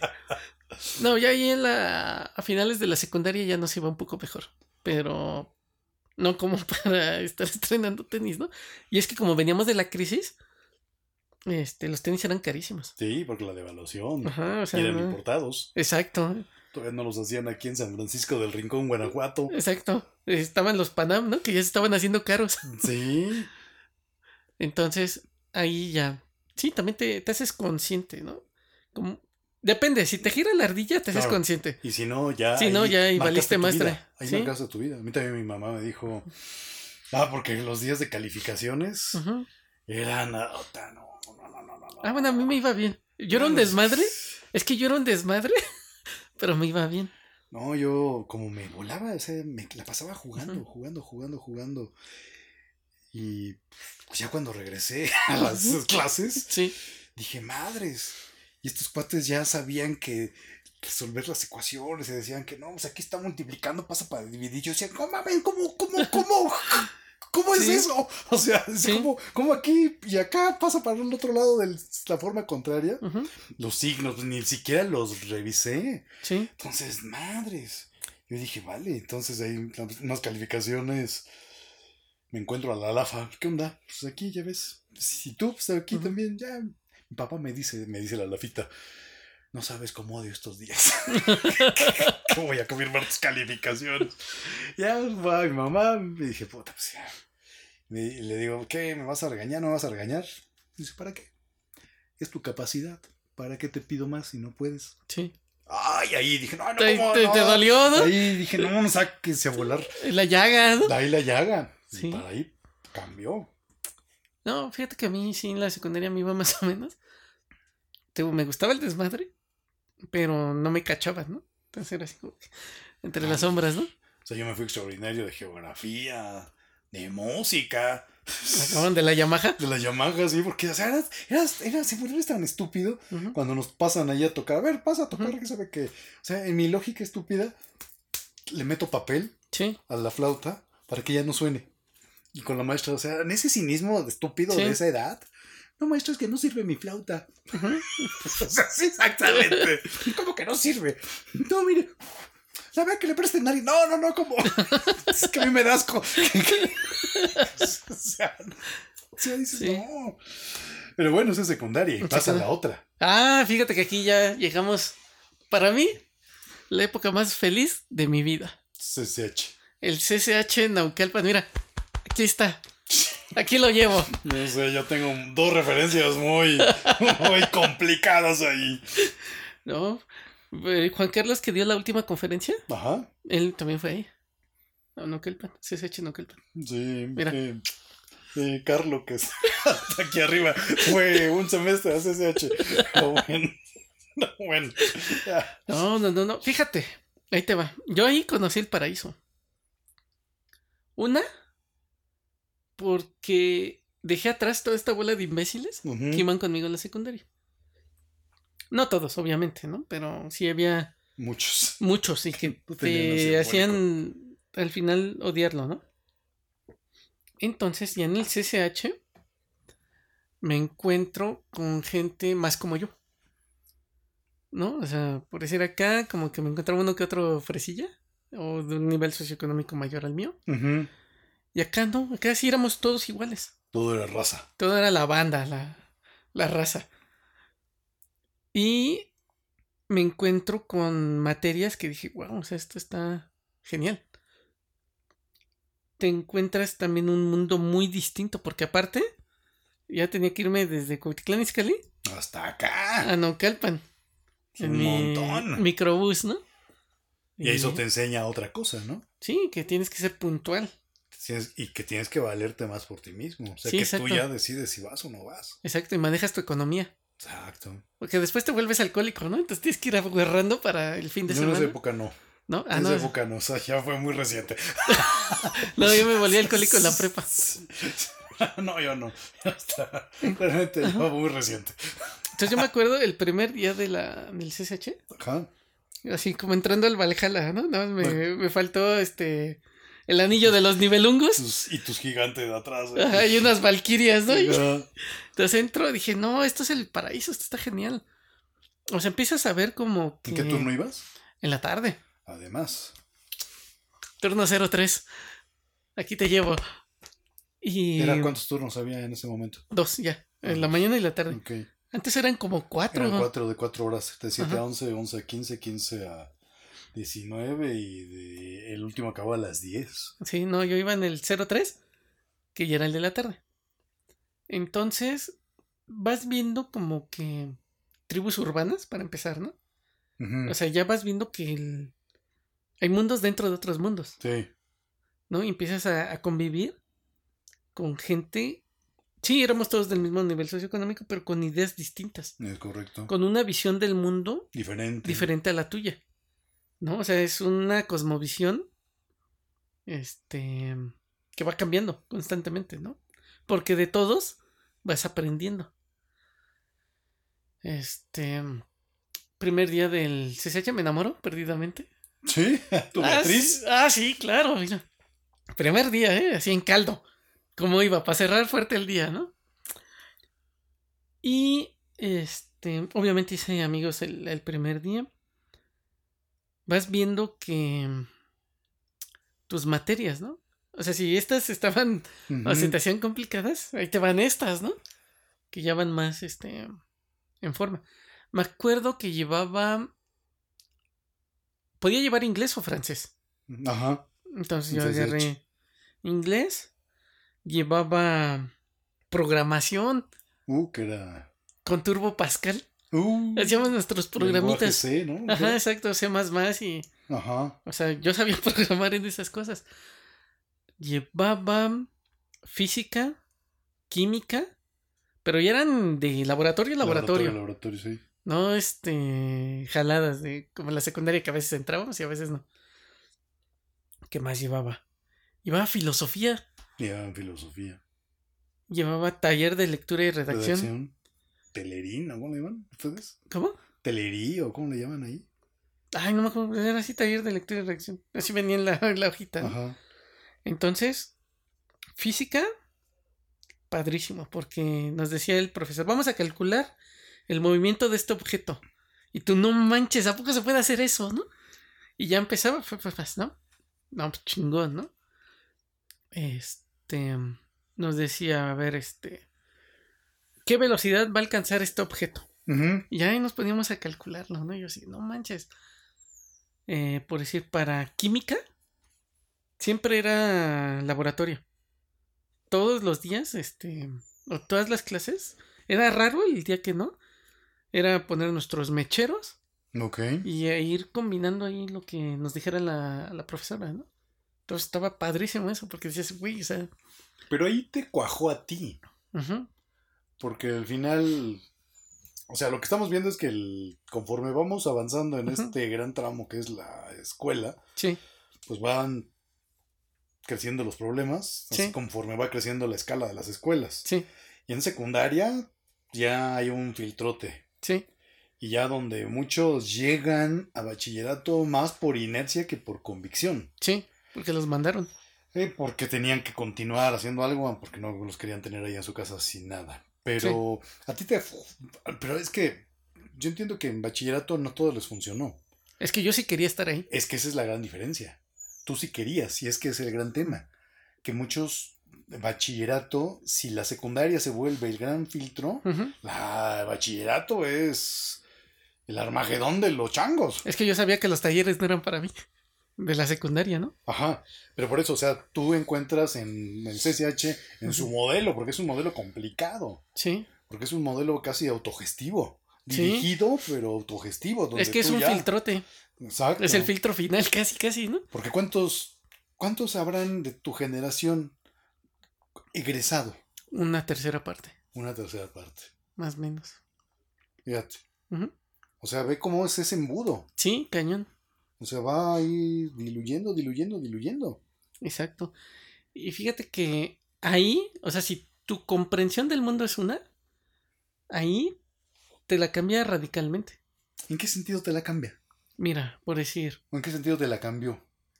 a mí me la cambió en un profesor de física que le decíamos el Cristo. Hay un edificio en el CCH de Naucalpan que se llama el Siladín. Ajá. Ajá. Ahí, este profesor un día nos llevó, vénganse, ya vamos.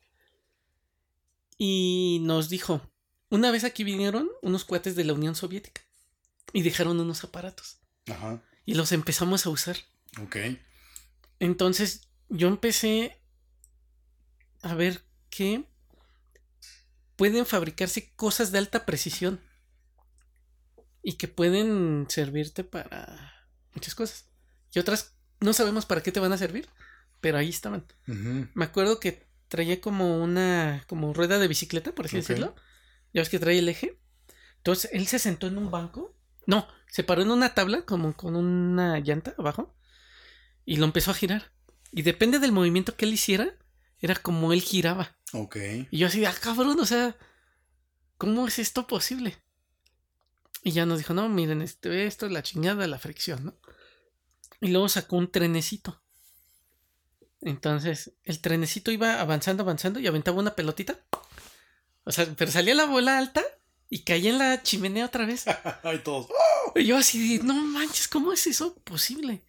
Por eso te digo que me Ajá, cambió de el... precisión. Sí, era una precisión increíble. Tú como arquitecto, Ajá, y obviamente lo que haces. Teníamos- ese mito de la Unión Soviética, además, ¿no? Ajá. Era así, de, "Shh, la Unión Soviética, calladitos, ¿no? Entonces él así de una manera natural dijo, no, pues eran unos cohetes así, ya está.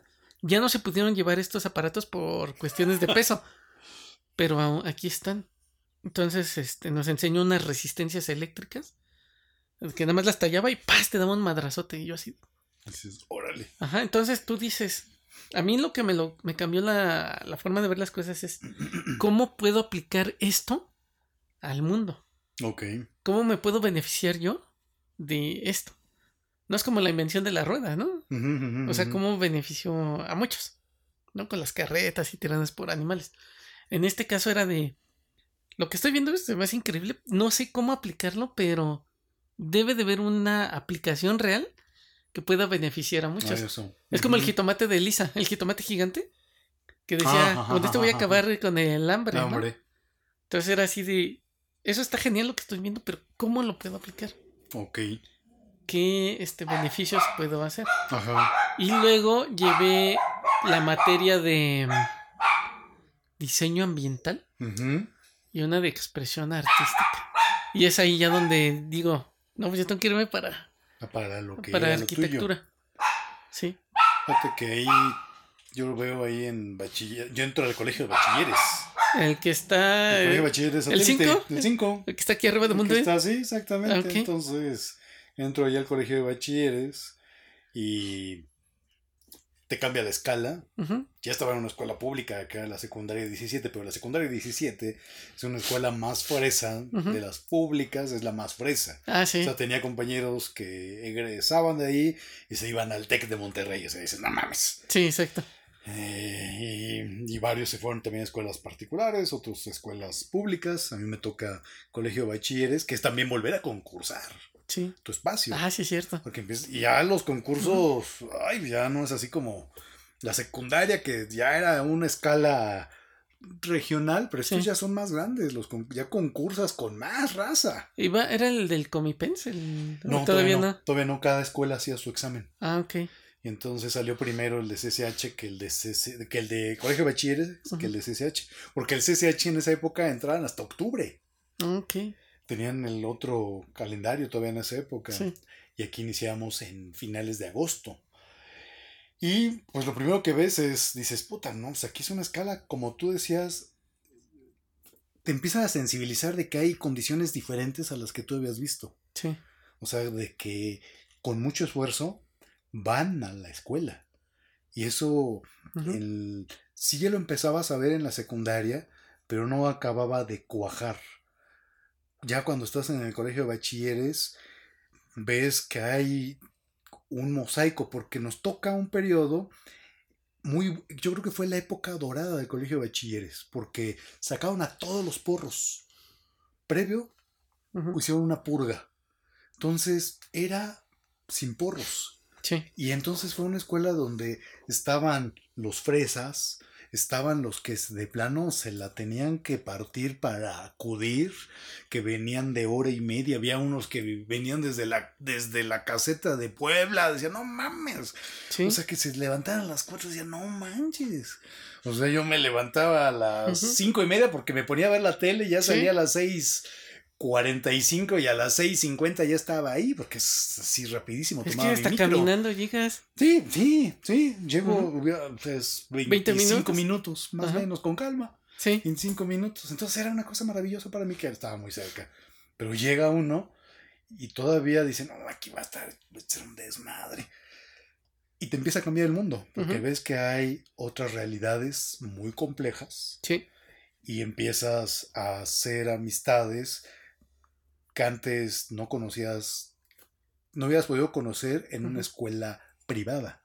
Sí, ves otra realidad. Ves otra realidad y te sensibiliza y hasta te resignifica muchas cosas. Sí, Porque tú en la privada pues, es- eras ahí como que el paria. sí.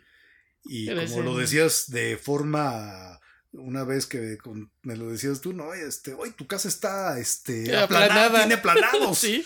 Porque en efecto, cuando llegué a ir acá alguna vez a casa de ellos, estaban haciéndolas sus casas. Eran obras negras. Sí, habitadas, ah, exactamente, habitadas. Sí. Casas en obras negras que estaban ya habitadas. Y decías, ah, cabrón, es una situación diferente. Y la verdad, el nivel muy bueno. La verdad, no puedo tener ninguna queja del colegio de bachilleres. Taller de lectura y redacción, muy buenas las maestras. No se me olvida de una maestra que nos pone a, a de- a declamar un poema y dice, yo les voy a decir algo, no se vale decir, maestra, le juro que sí me lo sabía, pero me puse nervioso, no. En la vida es, llegas, tienes una oportunidad y esa Sí. oportunidad tiene que salir. Y dije, órale, pues sí, tiene que, sí, es así. Tienes una oportunidad y no es de, es que sí me lo sabía, pero me puse nervioso quién sabe qué. Dices, no, te tienes que crecer al castigo, Sí.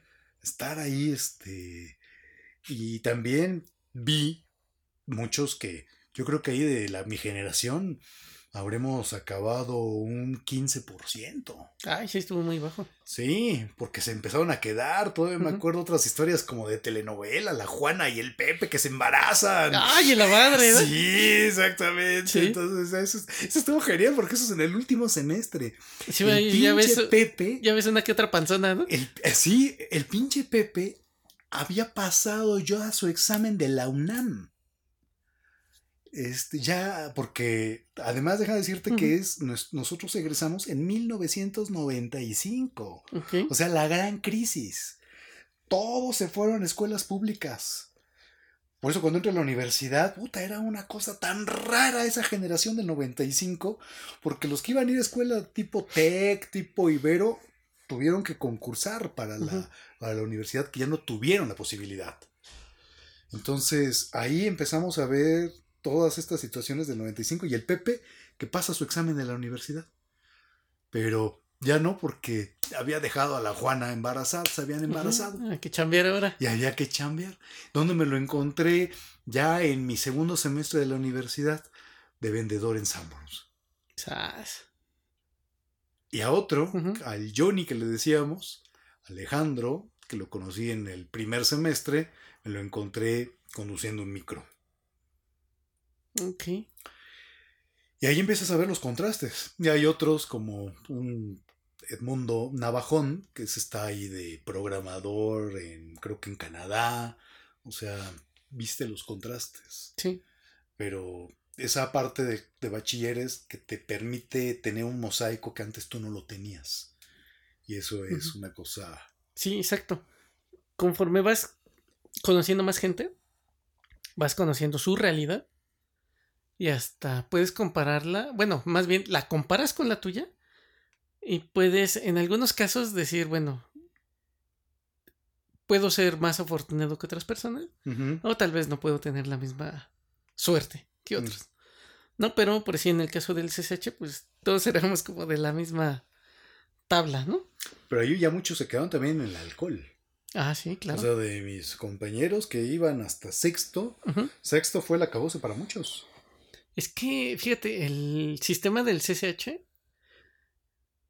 podríamos llamarlo ráscate con tus propias uñas. Porque tú ya eres responsable de todo tu ser. Si entras, no entras, si te inscribes o no te inscribes, porque no es como que te van a inscribir tus papás, no, ni madres, es un trámite que es personal. Bueno, en ese momento, Ajá. hoy en la universidad, todavía creen algunos que pasaron de primero a segundo semestre que el automático estabas ya inscrito. ¡Chingada madre! Me lleva la chingada. Muchos que pasaron así. Ay, Dios mío. Cabrones. Bueno, regresando a mis épocas doradas. No, ahí, o sea, tú ibas y tú te inscribías. No sé ahorita, pero yo iba y me formaba, me inscribía, hacía mi pago de. Ajá, tus Ah, aportaciones. mis aportaciones voluntarias. Y sí, era de tu credencial, tu taloncito ya llenado, que tú tenías que este, meterle todos los datos porque era a mano. Ah, ya la cagué, voy por otro Sí, lado. exacto. Y ahí estar formados, ¿no? Y eran unas filísimas enormes, Ajá. porque no sé cuántos alumnos tenga un CCH. ¿Te gusta unos...? tener como cerca de 14, no, como alrededor de 12 mil alumnos. Sí, entonces eran unos... Porque era por fechas y por horas. Sí, Entonces era de, güey, tienes que estar en ese momento, si no ya perdiste tu lugar, ¿eh? Hay otros que lo quieren. sí, exacto. Entonces es eso. O sea, sí te va formando ya como una persona. Sí, que tienes Que- que hacerte responsable de tus Exacto. trámites. Sí, exacto. O sea, ya es, son tus trámites, no son los de tus papás. Es correcto. Entonces, eh, yo me acuerdo que iba, me inscribía yo, yo iba y pagaba, porque tenía que pagar en el banco aparte. Ajá. No era de que pagabas en la escuela, no. Tú tenías que ir al banco, Me ya tocó como- todavía pagar en Serfín. Imagínate. y creo que yo pagaba en el Vital. O sea, de colegio de bachiller me tocó ir a pagar ser, a Serfín. Ah, sí, porque no era cualquier banco, no era como que ahorita que vas y pagas en la comercial, en... no, en el Oxxo, no. En el Oxxo, no, no. Era nada más, en este banco y se chingó. Sí, y en bachilleres te ponían la cantidad. Ah, Esto es lo que hay que pagar, punto. Sí. Ah, no, yo iba, yo era cuota voluntaria. Sí. Iba y sí, o sea, yo tenía que ir al banco a pagar, ¿no? En mi vida había ido a un banco, por lo menos yo solo, Ajá. y eran las primeras de, pues vengo a pagar esto. Sí, exacto. Y le pasabas, ¿no? Y tus moneditos los soltabas ahí. De esas que también están girando, ¿no? Ay, Exacto. Entonces ya iba, y luego me iba a la escuela, y ya con mi talón, mi pago, ahí está, ¿no? Y me acuerdo que pues, tú elegías las materias. O sea, tú ibas, llevabas unos troncos comunes Sí, tú vas eligiendo. y llevabas unas optativas. Exacto. Y ya depende de como para dónde de veías tu futuro. Ajá. Bueno, yo me acuerdo que me dieron como una guía de a ver, para estas carreras Área 1, área 2, Ajá. área 3. tienes que agarrar estas materias, ¿no? De para estas carreras estas, ¿no? Y yo como todavía estaba indeciso, era de, bueno, pues vámonos por estas, ¿no? Por el arte. Entonces sí, por decir, para mí para arquitectura me pidieron estadística y probabilidad, que esa me gustaba mucho.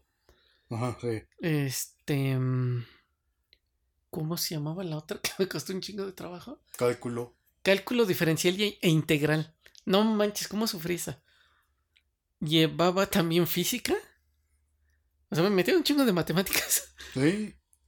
¿Y qué otra me pusieron? Bueno, llevé la de dibujo, la de arte y la de diseño ambiental. Y creo que nada más esas. Pues ya para qué quería más. Sí. las eran una chinga. Creo que hasta química llevaba todavía. ¿En esa? Ajá. Sí, porque era por la cuestión de los materiales de construcción. Oh, Tenías ya. que comprenderlo. Entonces, ¿para qué me sirvió a mí el CCH? Una, para comprender mi carrera. Porque con física entendí los principios de cómo se puede sostener un edificio. Cómo puedo anclar objetos y tenerlos Ya, en voladizo.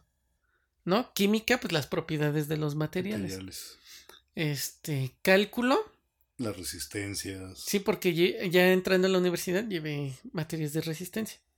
Y las de dibujo, pues cómo expresarme, ¿no? Mediante una Un representación concepto, gráfica. ¿Cómo lo pasas? Exacto. Sí, no, o sea, yo creo que la etapa bachiller es una etapa. Sí. Ahí ya es un gran filtrote. Y ahí ya muchos, incluso en esa etapa, ya definieron su destino. Sí, exacto, porque, bueno, por lo menos yo me di cuenta. Si ya en la secundaria yo venía como preocupado, en el CCH dije, hay de dos sopas. O estudio una carrera y le tiro una buena vida, o no termino la prepa y termino cargando camiones. ¿No? O sea, técnicamente era así. Y al final va, ibas a acabar en el rubro de la construcción. Exacto, sí, Pero- sí, sí, iba a quedar en casa. Pero hay posiciones. Exacto. Diciendo dónde lo vas a descargar o descargándolo. Es correcto. ¿no? Entonces creo que Y sí, el CCH yo creo que fue la etapa más feliz de mi vida. Hasta que conocí a mi futura esposa. Ok. Si algún día escucha esto, el día que tú llegaste, esto pasó a segundo plano, ¿eh? Ok, entonces, oh, bueno, vamos a. Sí, sí, me ese voy va a ser motivo de. Me voy a curar un- de espanto. Un episodio de la temporada 3 de los charlatanes. Ah, sí. Y de ahí pasamos a lo que es la etapa que. Ahorita yo creo que la tratamos muy rápido, pero la universidad, porque después yo creo que merece una, un capítulo, eh, Yo creo que la universidad sí merece. un episodio Ajá. por Yo- sí mismo. Bueno, secundaria, prepa y universidad. Yo creo que merecen uno Seguramente. por separado. Pero digamos que en este tramo de para qué sirve la, ¿La escuela? llegas entonces a la universidad. Universidad. Tú, porque quedaste seleccionado en el CCH, Sí. ya tienes el pase Bueno, tenías que mantenerlo con promedio. con promedio y no irte más de cuatro años. Exacto. Sí, también así como que regalármelo, regalármelo.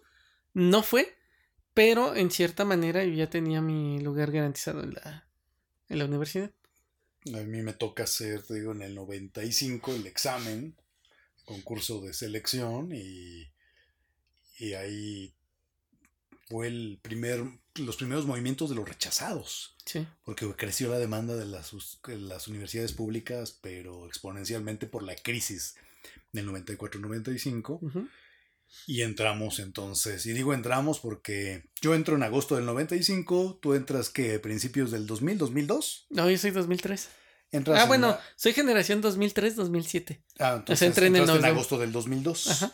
Entraste en agosto de 2002, fíjate, yo en agosto del 95, siete años de diferencia, pero entramos al mismo campus. Exacto. decirlo de alguna manera, que es, en mi caso, entré a la Escuela Nacional de Estudios Profesionales Acatlán, Ah, sí. la ENEP Acatlán, A mí me tocó un año. y tú, eh, porque estás en el periodo de transición Sí, de ENEP a la A FES. Facultad de Estudios Superiores Acatlán. así es. Y ahí entramos en una etapa que esa etapa se vuelve decisiva para lo que es tu vida futura. Porque en, muchos, en muchos sentidos, en el, profe- en el profesional obviamente Sí. y en el personal. O sea, empiezan a coexistir. Lo que ocurra en tu universidad te va a acabar afectando para bien o para mal en el terreno personal y en el terreno profesional. Sí, Y ahí, pues no me dejarás mentir, Abraham, pero es una etapa también donde los problemas son más complejos en cuanto a que hay una serie de retos diferentes. Tienes que tienes materias que pueden ser bastante complicadas, sí. profesores que también pueden ser bastante estrictos, bastante complicados. Y, y tienes también en todo ese periodo muchas posibles desviaciones.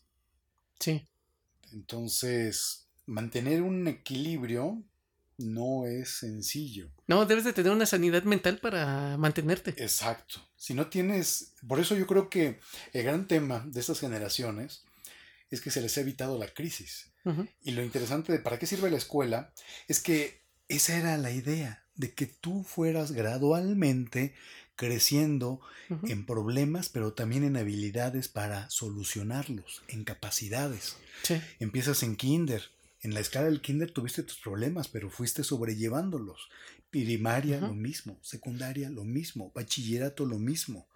Y para que llegues a ese punto culminante que es la universidad, con capacidad de gerenciar, de agenciar, dicen ahora, tus emociones para poder llegar al objetivo. Porque si no viviste tus crisis previas y no las pudiste solventar, lo que vas llevando es un problema en el tiempo, que te va a Sí. explotar en el peor de los momentos, que es la universidad. es una bola de nieve. Es correcto. Entonces, el gran tema aquí es que ¿para qué sirve la escuela? Pues te, te sirve para desarrollar capacidades para ir resolviendo los grandes problemas de tu vida. Exacto. Sí, es eso. Lo habíamos dicho al principio y, y este podcast no se hubiera realizado. Se ha realizado. Bueno, sí, mira, yo cuando entro al CCH, al CCH, a la universidad, obviamente tú ya sabes lo que vas a hacer. Por lo menos en mi caso, yo sí lo tenía bastante claro. No, no, yo no dudaba de la carrera, Ajá. ¿no? Si no, no la hubiera seleccionado, ¿no? No se cae. Ah, Es que es el gato que está pasando aquí arriba. Ok. Y este. Entonces, sí, empiezas con los retos, ¿no?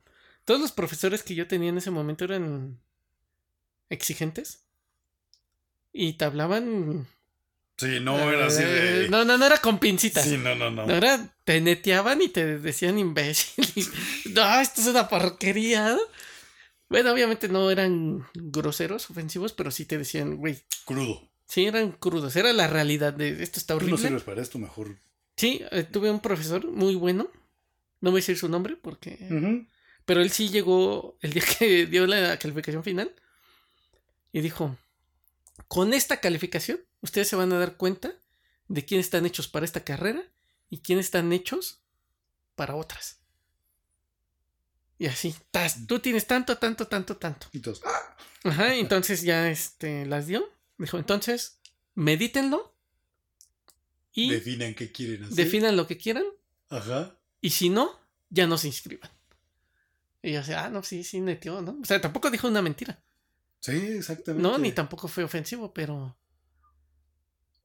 ahí te vas dando cuenta, ¿no? De si la regaste en la vida o si estabas con tu idea, tu chaqueta mental. Y eso es difícil, porque yo creo que muchos no acaban de darse cuenta a tiempo y se quedan años ahí, Sí, exacto, perdiendo el tiempo, ¿no? perdiendo el tiempo, Engañándose. engañándose. Pero Ajá. vienen engañándose de muchos años atrás. Sí, por es que no, no vieron para qué servía el CCH, ¿no? No vieron para qué servía el CCH, no escucharon este podcast. Exacto. No viajaron en el tiempo y escucharon este podcast de los charlatanes. Fíjate que ahora que se acercó el fin de semestre, Ajá. yo sí dije, yo no le puedo dedicar tiempo a los que ya no van a pasar. Entonces sí llegué con mi lista, con los promedios, y les dije, a ver señores, los que voy a mencionar en este momento, ni vendiéndole el alma al diablo, van a pasar. Porque ya su promedio Esa no da. ya. Exacto, ya, o sea, ustedes saben lo que sacaron, ¿no? Entonces, y sí les dije la neta, dije, a ver, yo no le puedo dedicar tiempo a los que no están interesados en la carrera o en la materia. ¿Por qué le voy a quitar tiempo a los que sí tienen el interés? Entonces, pues ni modo. La purga. Y este. Y sí, efectivamente. Los que dije ya no entregaron. Y los que entregaron. Entregaron bien.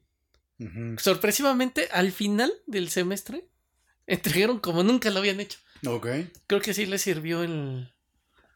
El haber hecho este El- movimiento. Y es que al final es también en la universidad es la resiliencia. O sea, tienes que tener ciertas eh, actitudes Sí. ante la universidad que si no las desarrollas, si no las llegas con ellas o si no las desarrollas, no vas a poder. Fíjate que en el caso de un alumno, que todas esas baquetas le quedaban feas. mm, sí, manualmente no era muy hábil. Pero siempre estaba ahí. Mm, Siempre revisaba. Siempre llevaba sus planos. Siempre entregaba. Feo, y como sea. Pero ahí estaba.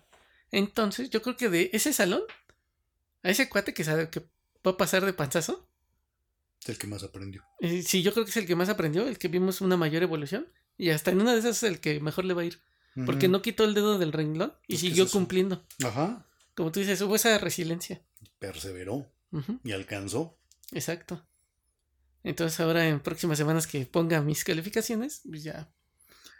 Sí, no, sí, sin lugar a dudas la universidad va a merecer un episodio, parte, ¿no? un episodio aparte. Yo creo que Abraham, ¿estás de acuerdo? Podemos ir haciendo un colofón, Sí. porque lo que vimos en este episodio es para qué sirve la universidad, para qué sirve la escuela, no solo la universidad, sino la escuela. Sí.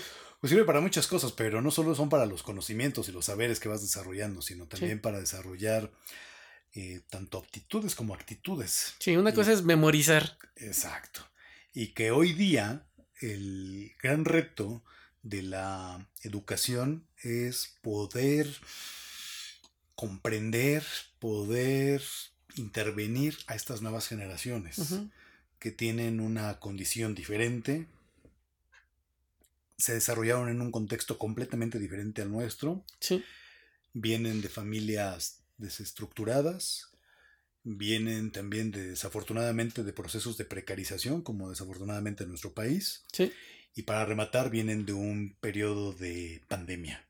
Sí, aparte, ¿no? Entonces, y que son nativos digitales.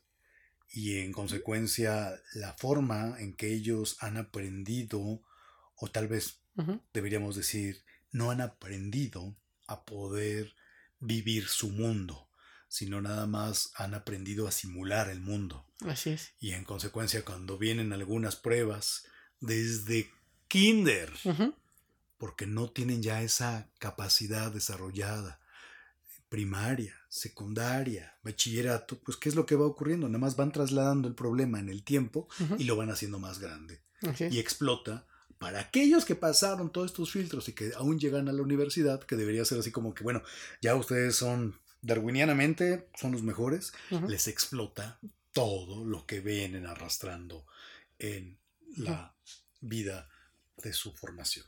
Así es. En resumen, yo podría decir que la escuela, dejando aparte la universidad, te sirve para aprender a investigar que eso lo aprendí en el CCH, para solucionar problemas. Y la última, y creo que es la más importante, es para tú mismo formarte un mejor mundo del que recibiste. Sí, es que, y sobre todo en la universidad, bueno, de la escuela pública. Sí. Eso yo creo que sí es un matiz importante. No por que la privada sea mala, no, sino por la propia connotación del mismo origen de los recursos. Es tan sencillo. La, la escuela pública son recursos públicos.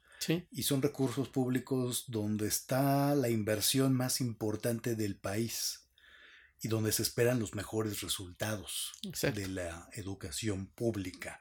La privada siempre es también importante porque da y permite también atender a una población tan grande, pero la pública es la que también tiene un mayor compromiso. Deberían los que estudiamos en una escuela pública comprender ese compromiso. Así es. Pero bueno, Abraham, pues con esto estamos cerrando este episodio número 13 de los charlatanes. Ya cuando escuches este episodio, pues yo creo que las Chivas habrán ganado la final que mañana juegan y y tú ya estarás en el viejo continente ahí dándote un tour más que merecido.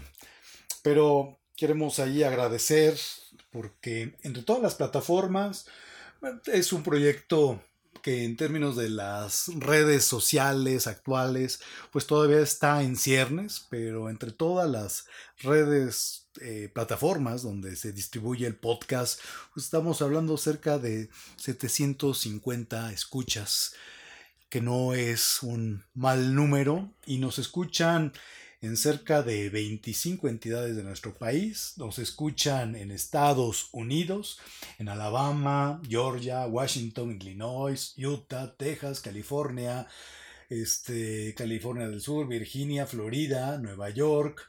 Nos escuchan también en España.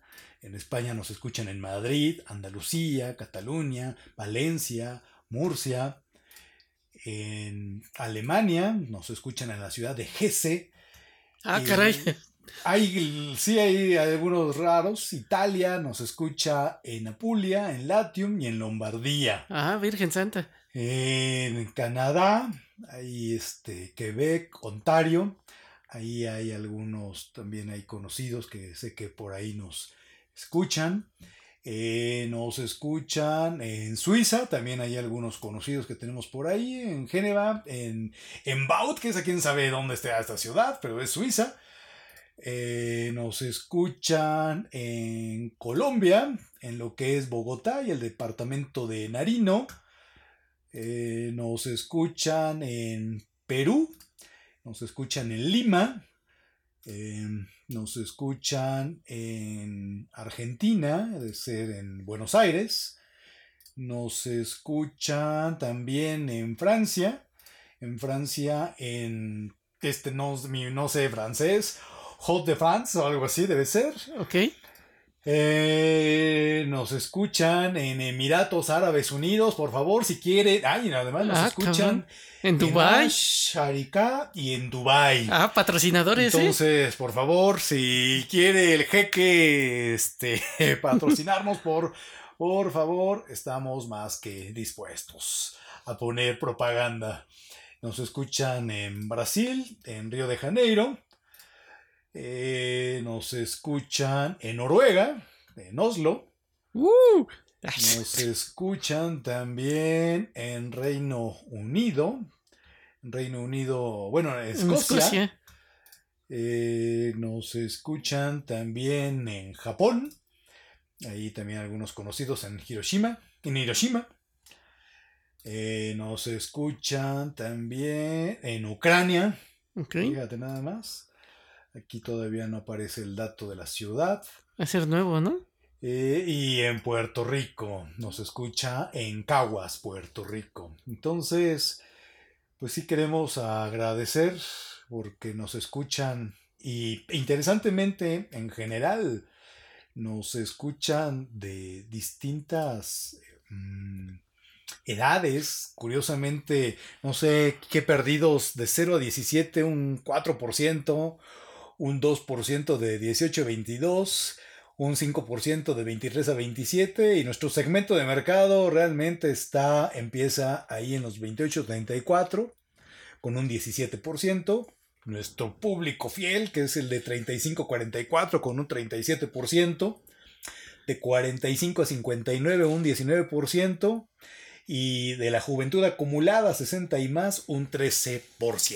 Entonces, pues creo que este proyecto, Abraham, no me dejarás que no me dejarás mentir, pero creo que nos ha hecho particularmente felices en las distintas horas que hemos dedicado para producir, que realmente lo producimos muy rápido. Sí. En la postproducción toma a veces un poquito de tiempo, pero realmente creo que con este cierre de la segunda temporada estaremos regresando ahora que eh, tú retornes de tu, de tu viaje, De mi gira artística. de tu gira artística y que las chivas sean campeonas, pues estaremos ahí programando ya lo que es la tercera temporada de los charlatanes. ¿Algo que decir, Abraham? Ah, sí, yo quiero mandar un saludo a una charlafan, Ajá. a la señora Sara, que siempre nos escucha, Ah, pues Este- Un saludo. de manera casi religiosa, ¿no? Ah, pues muchas gracias por escucharnos. A Olmo. ¿Sí conociste a Olmo? Sí, sí, cierto, claro, claro, también, sí. ¿Nos Pues, escucha? pues creo que poco a poco ahí vamos. Así es. ¿Algo más, Abraham? Pues creo que es todo de mi parte. Pues bueno, Abraham, pues esto fue la segunda temporada de Los Charlatanes y escuchen prontamente la tercera temporada de Los Charlatanes. Esto fue Charlatanes. La rola. Eso, ¿y la rola cuál va a ser? Ah, sí. Back to School de los Deftones. Ok. Esto fue Charlatanes.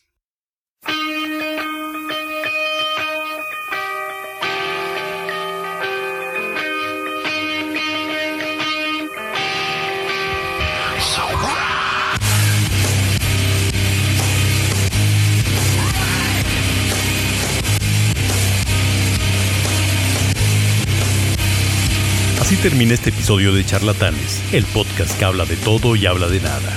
Gracias por tu preferencia y compañía. Por favor, no olvides suscribirte a nuestro podcast y seguirnos en nuestras redes sociales. Y recuerda que pronto volveremos con nuestras ocurrencias en otro capítulo más de Charlatanes.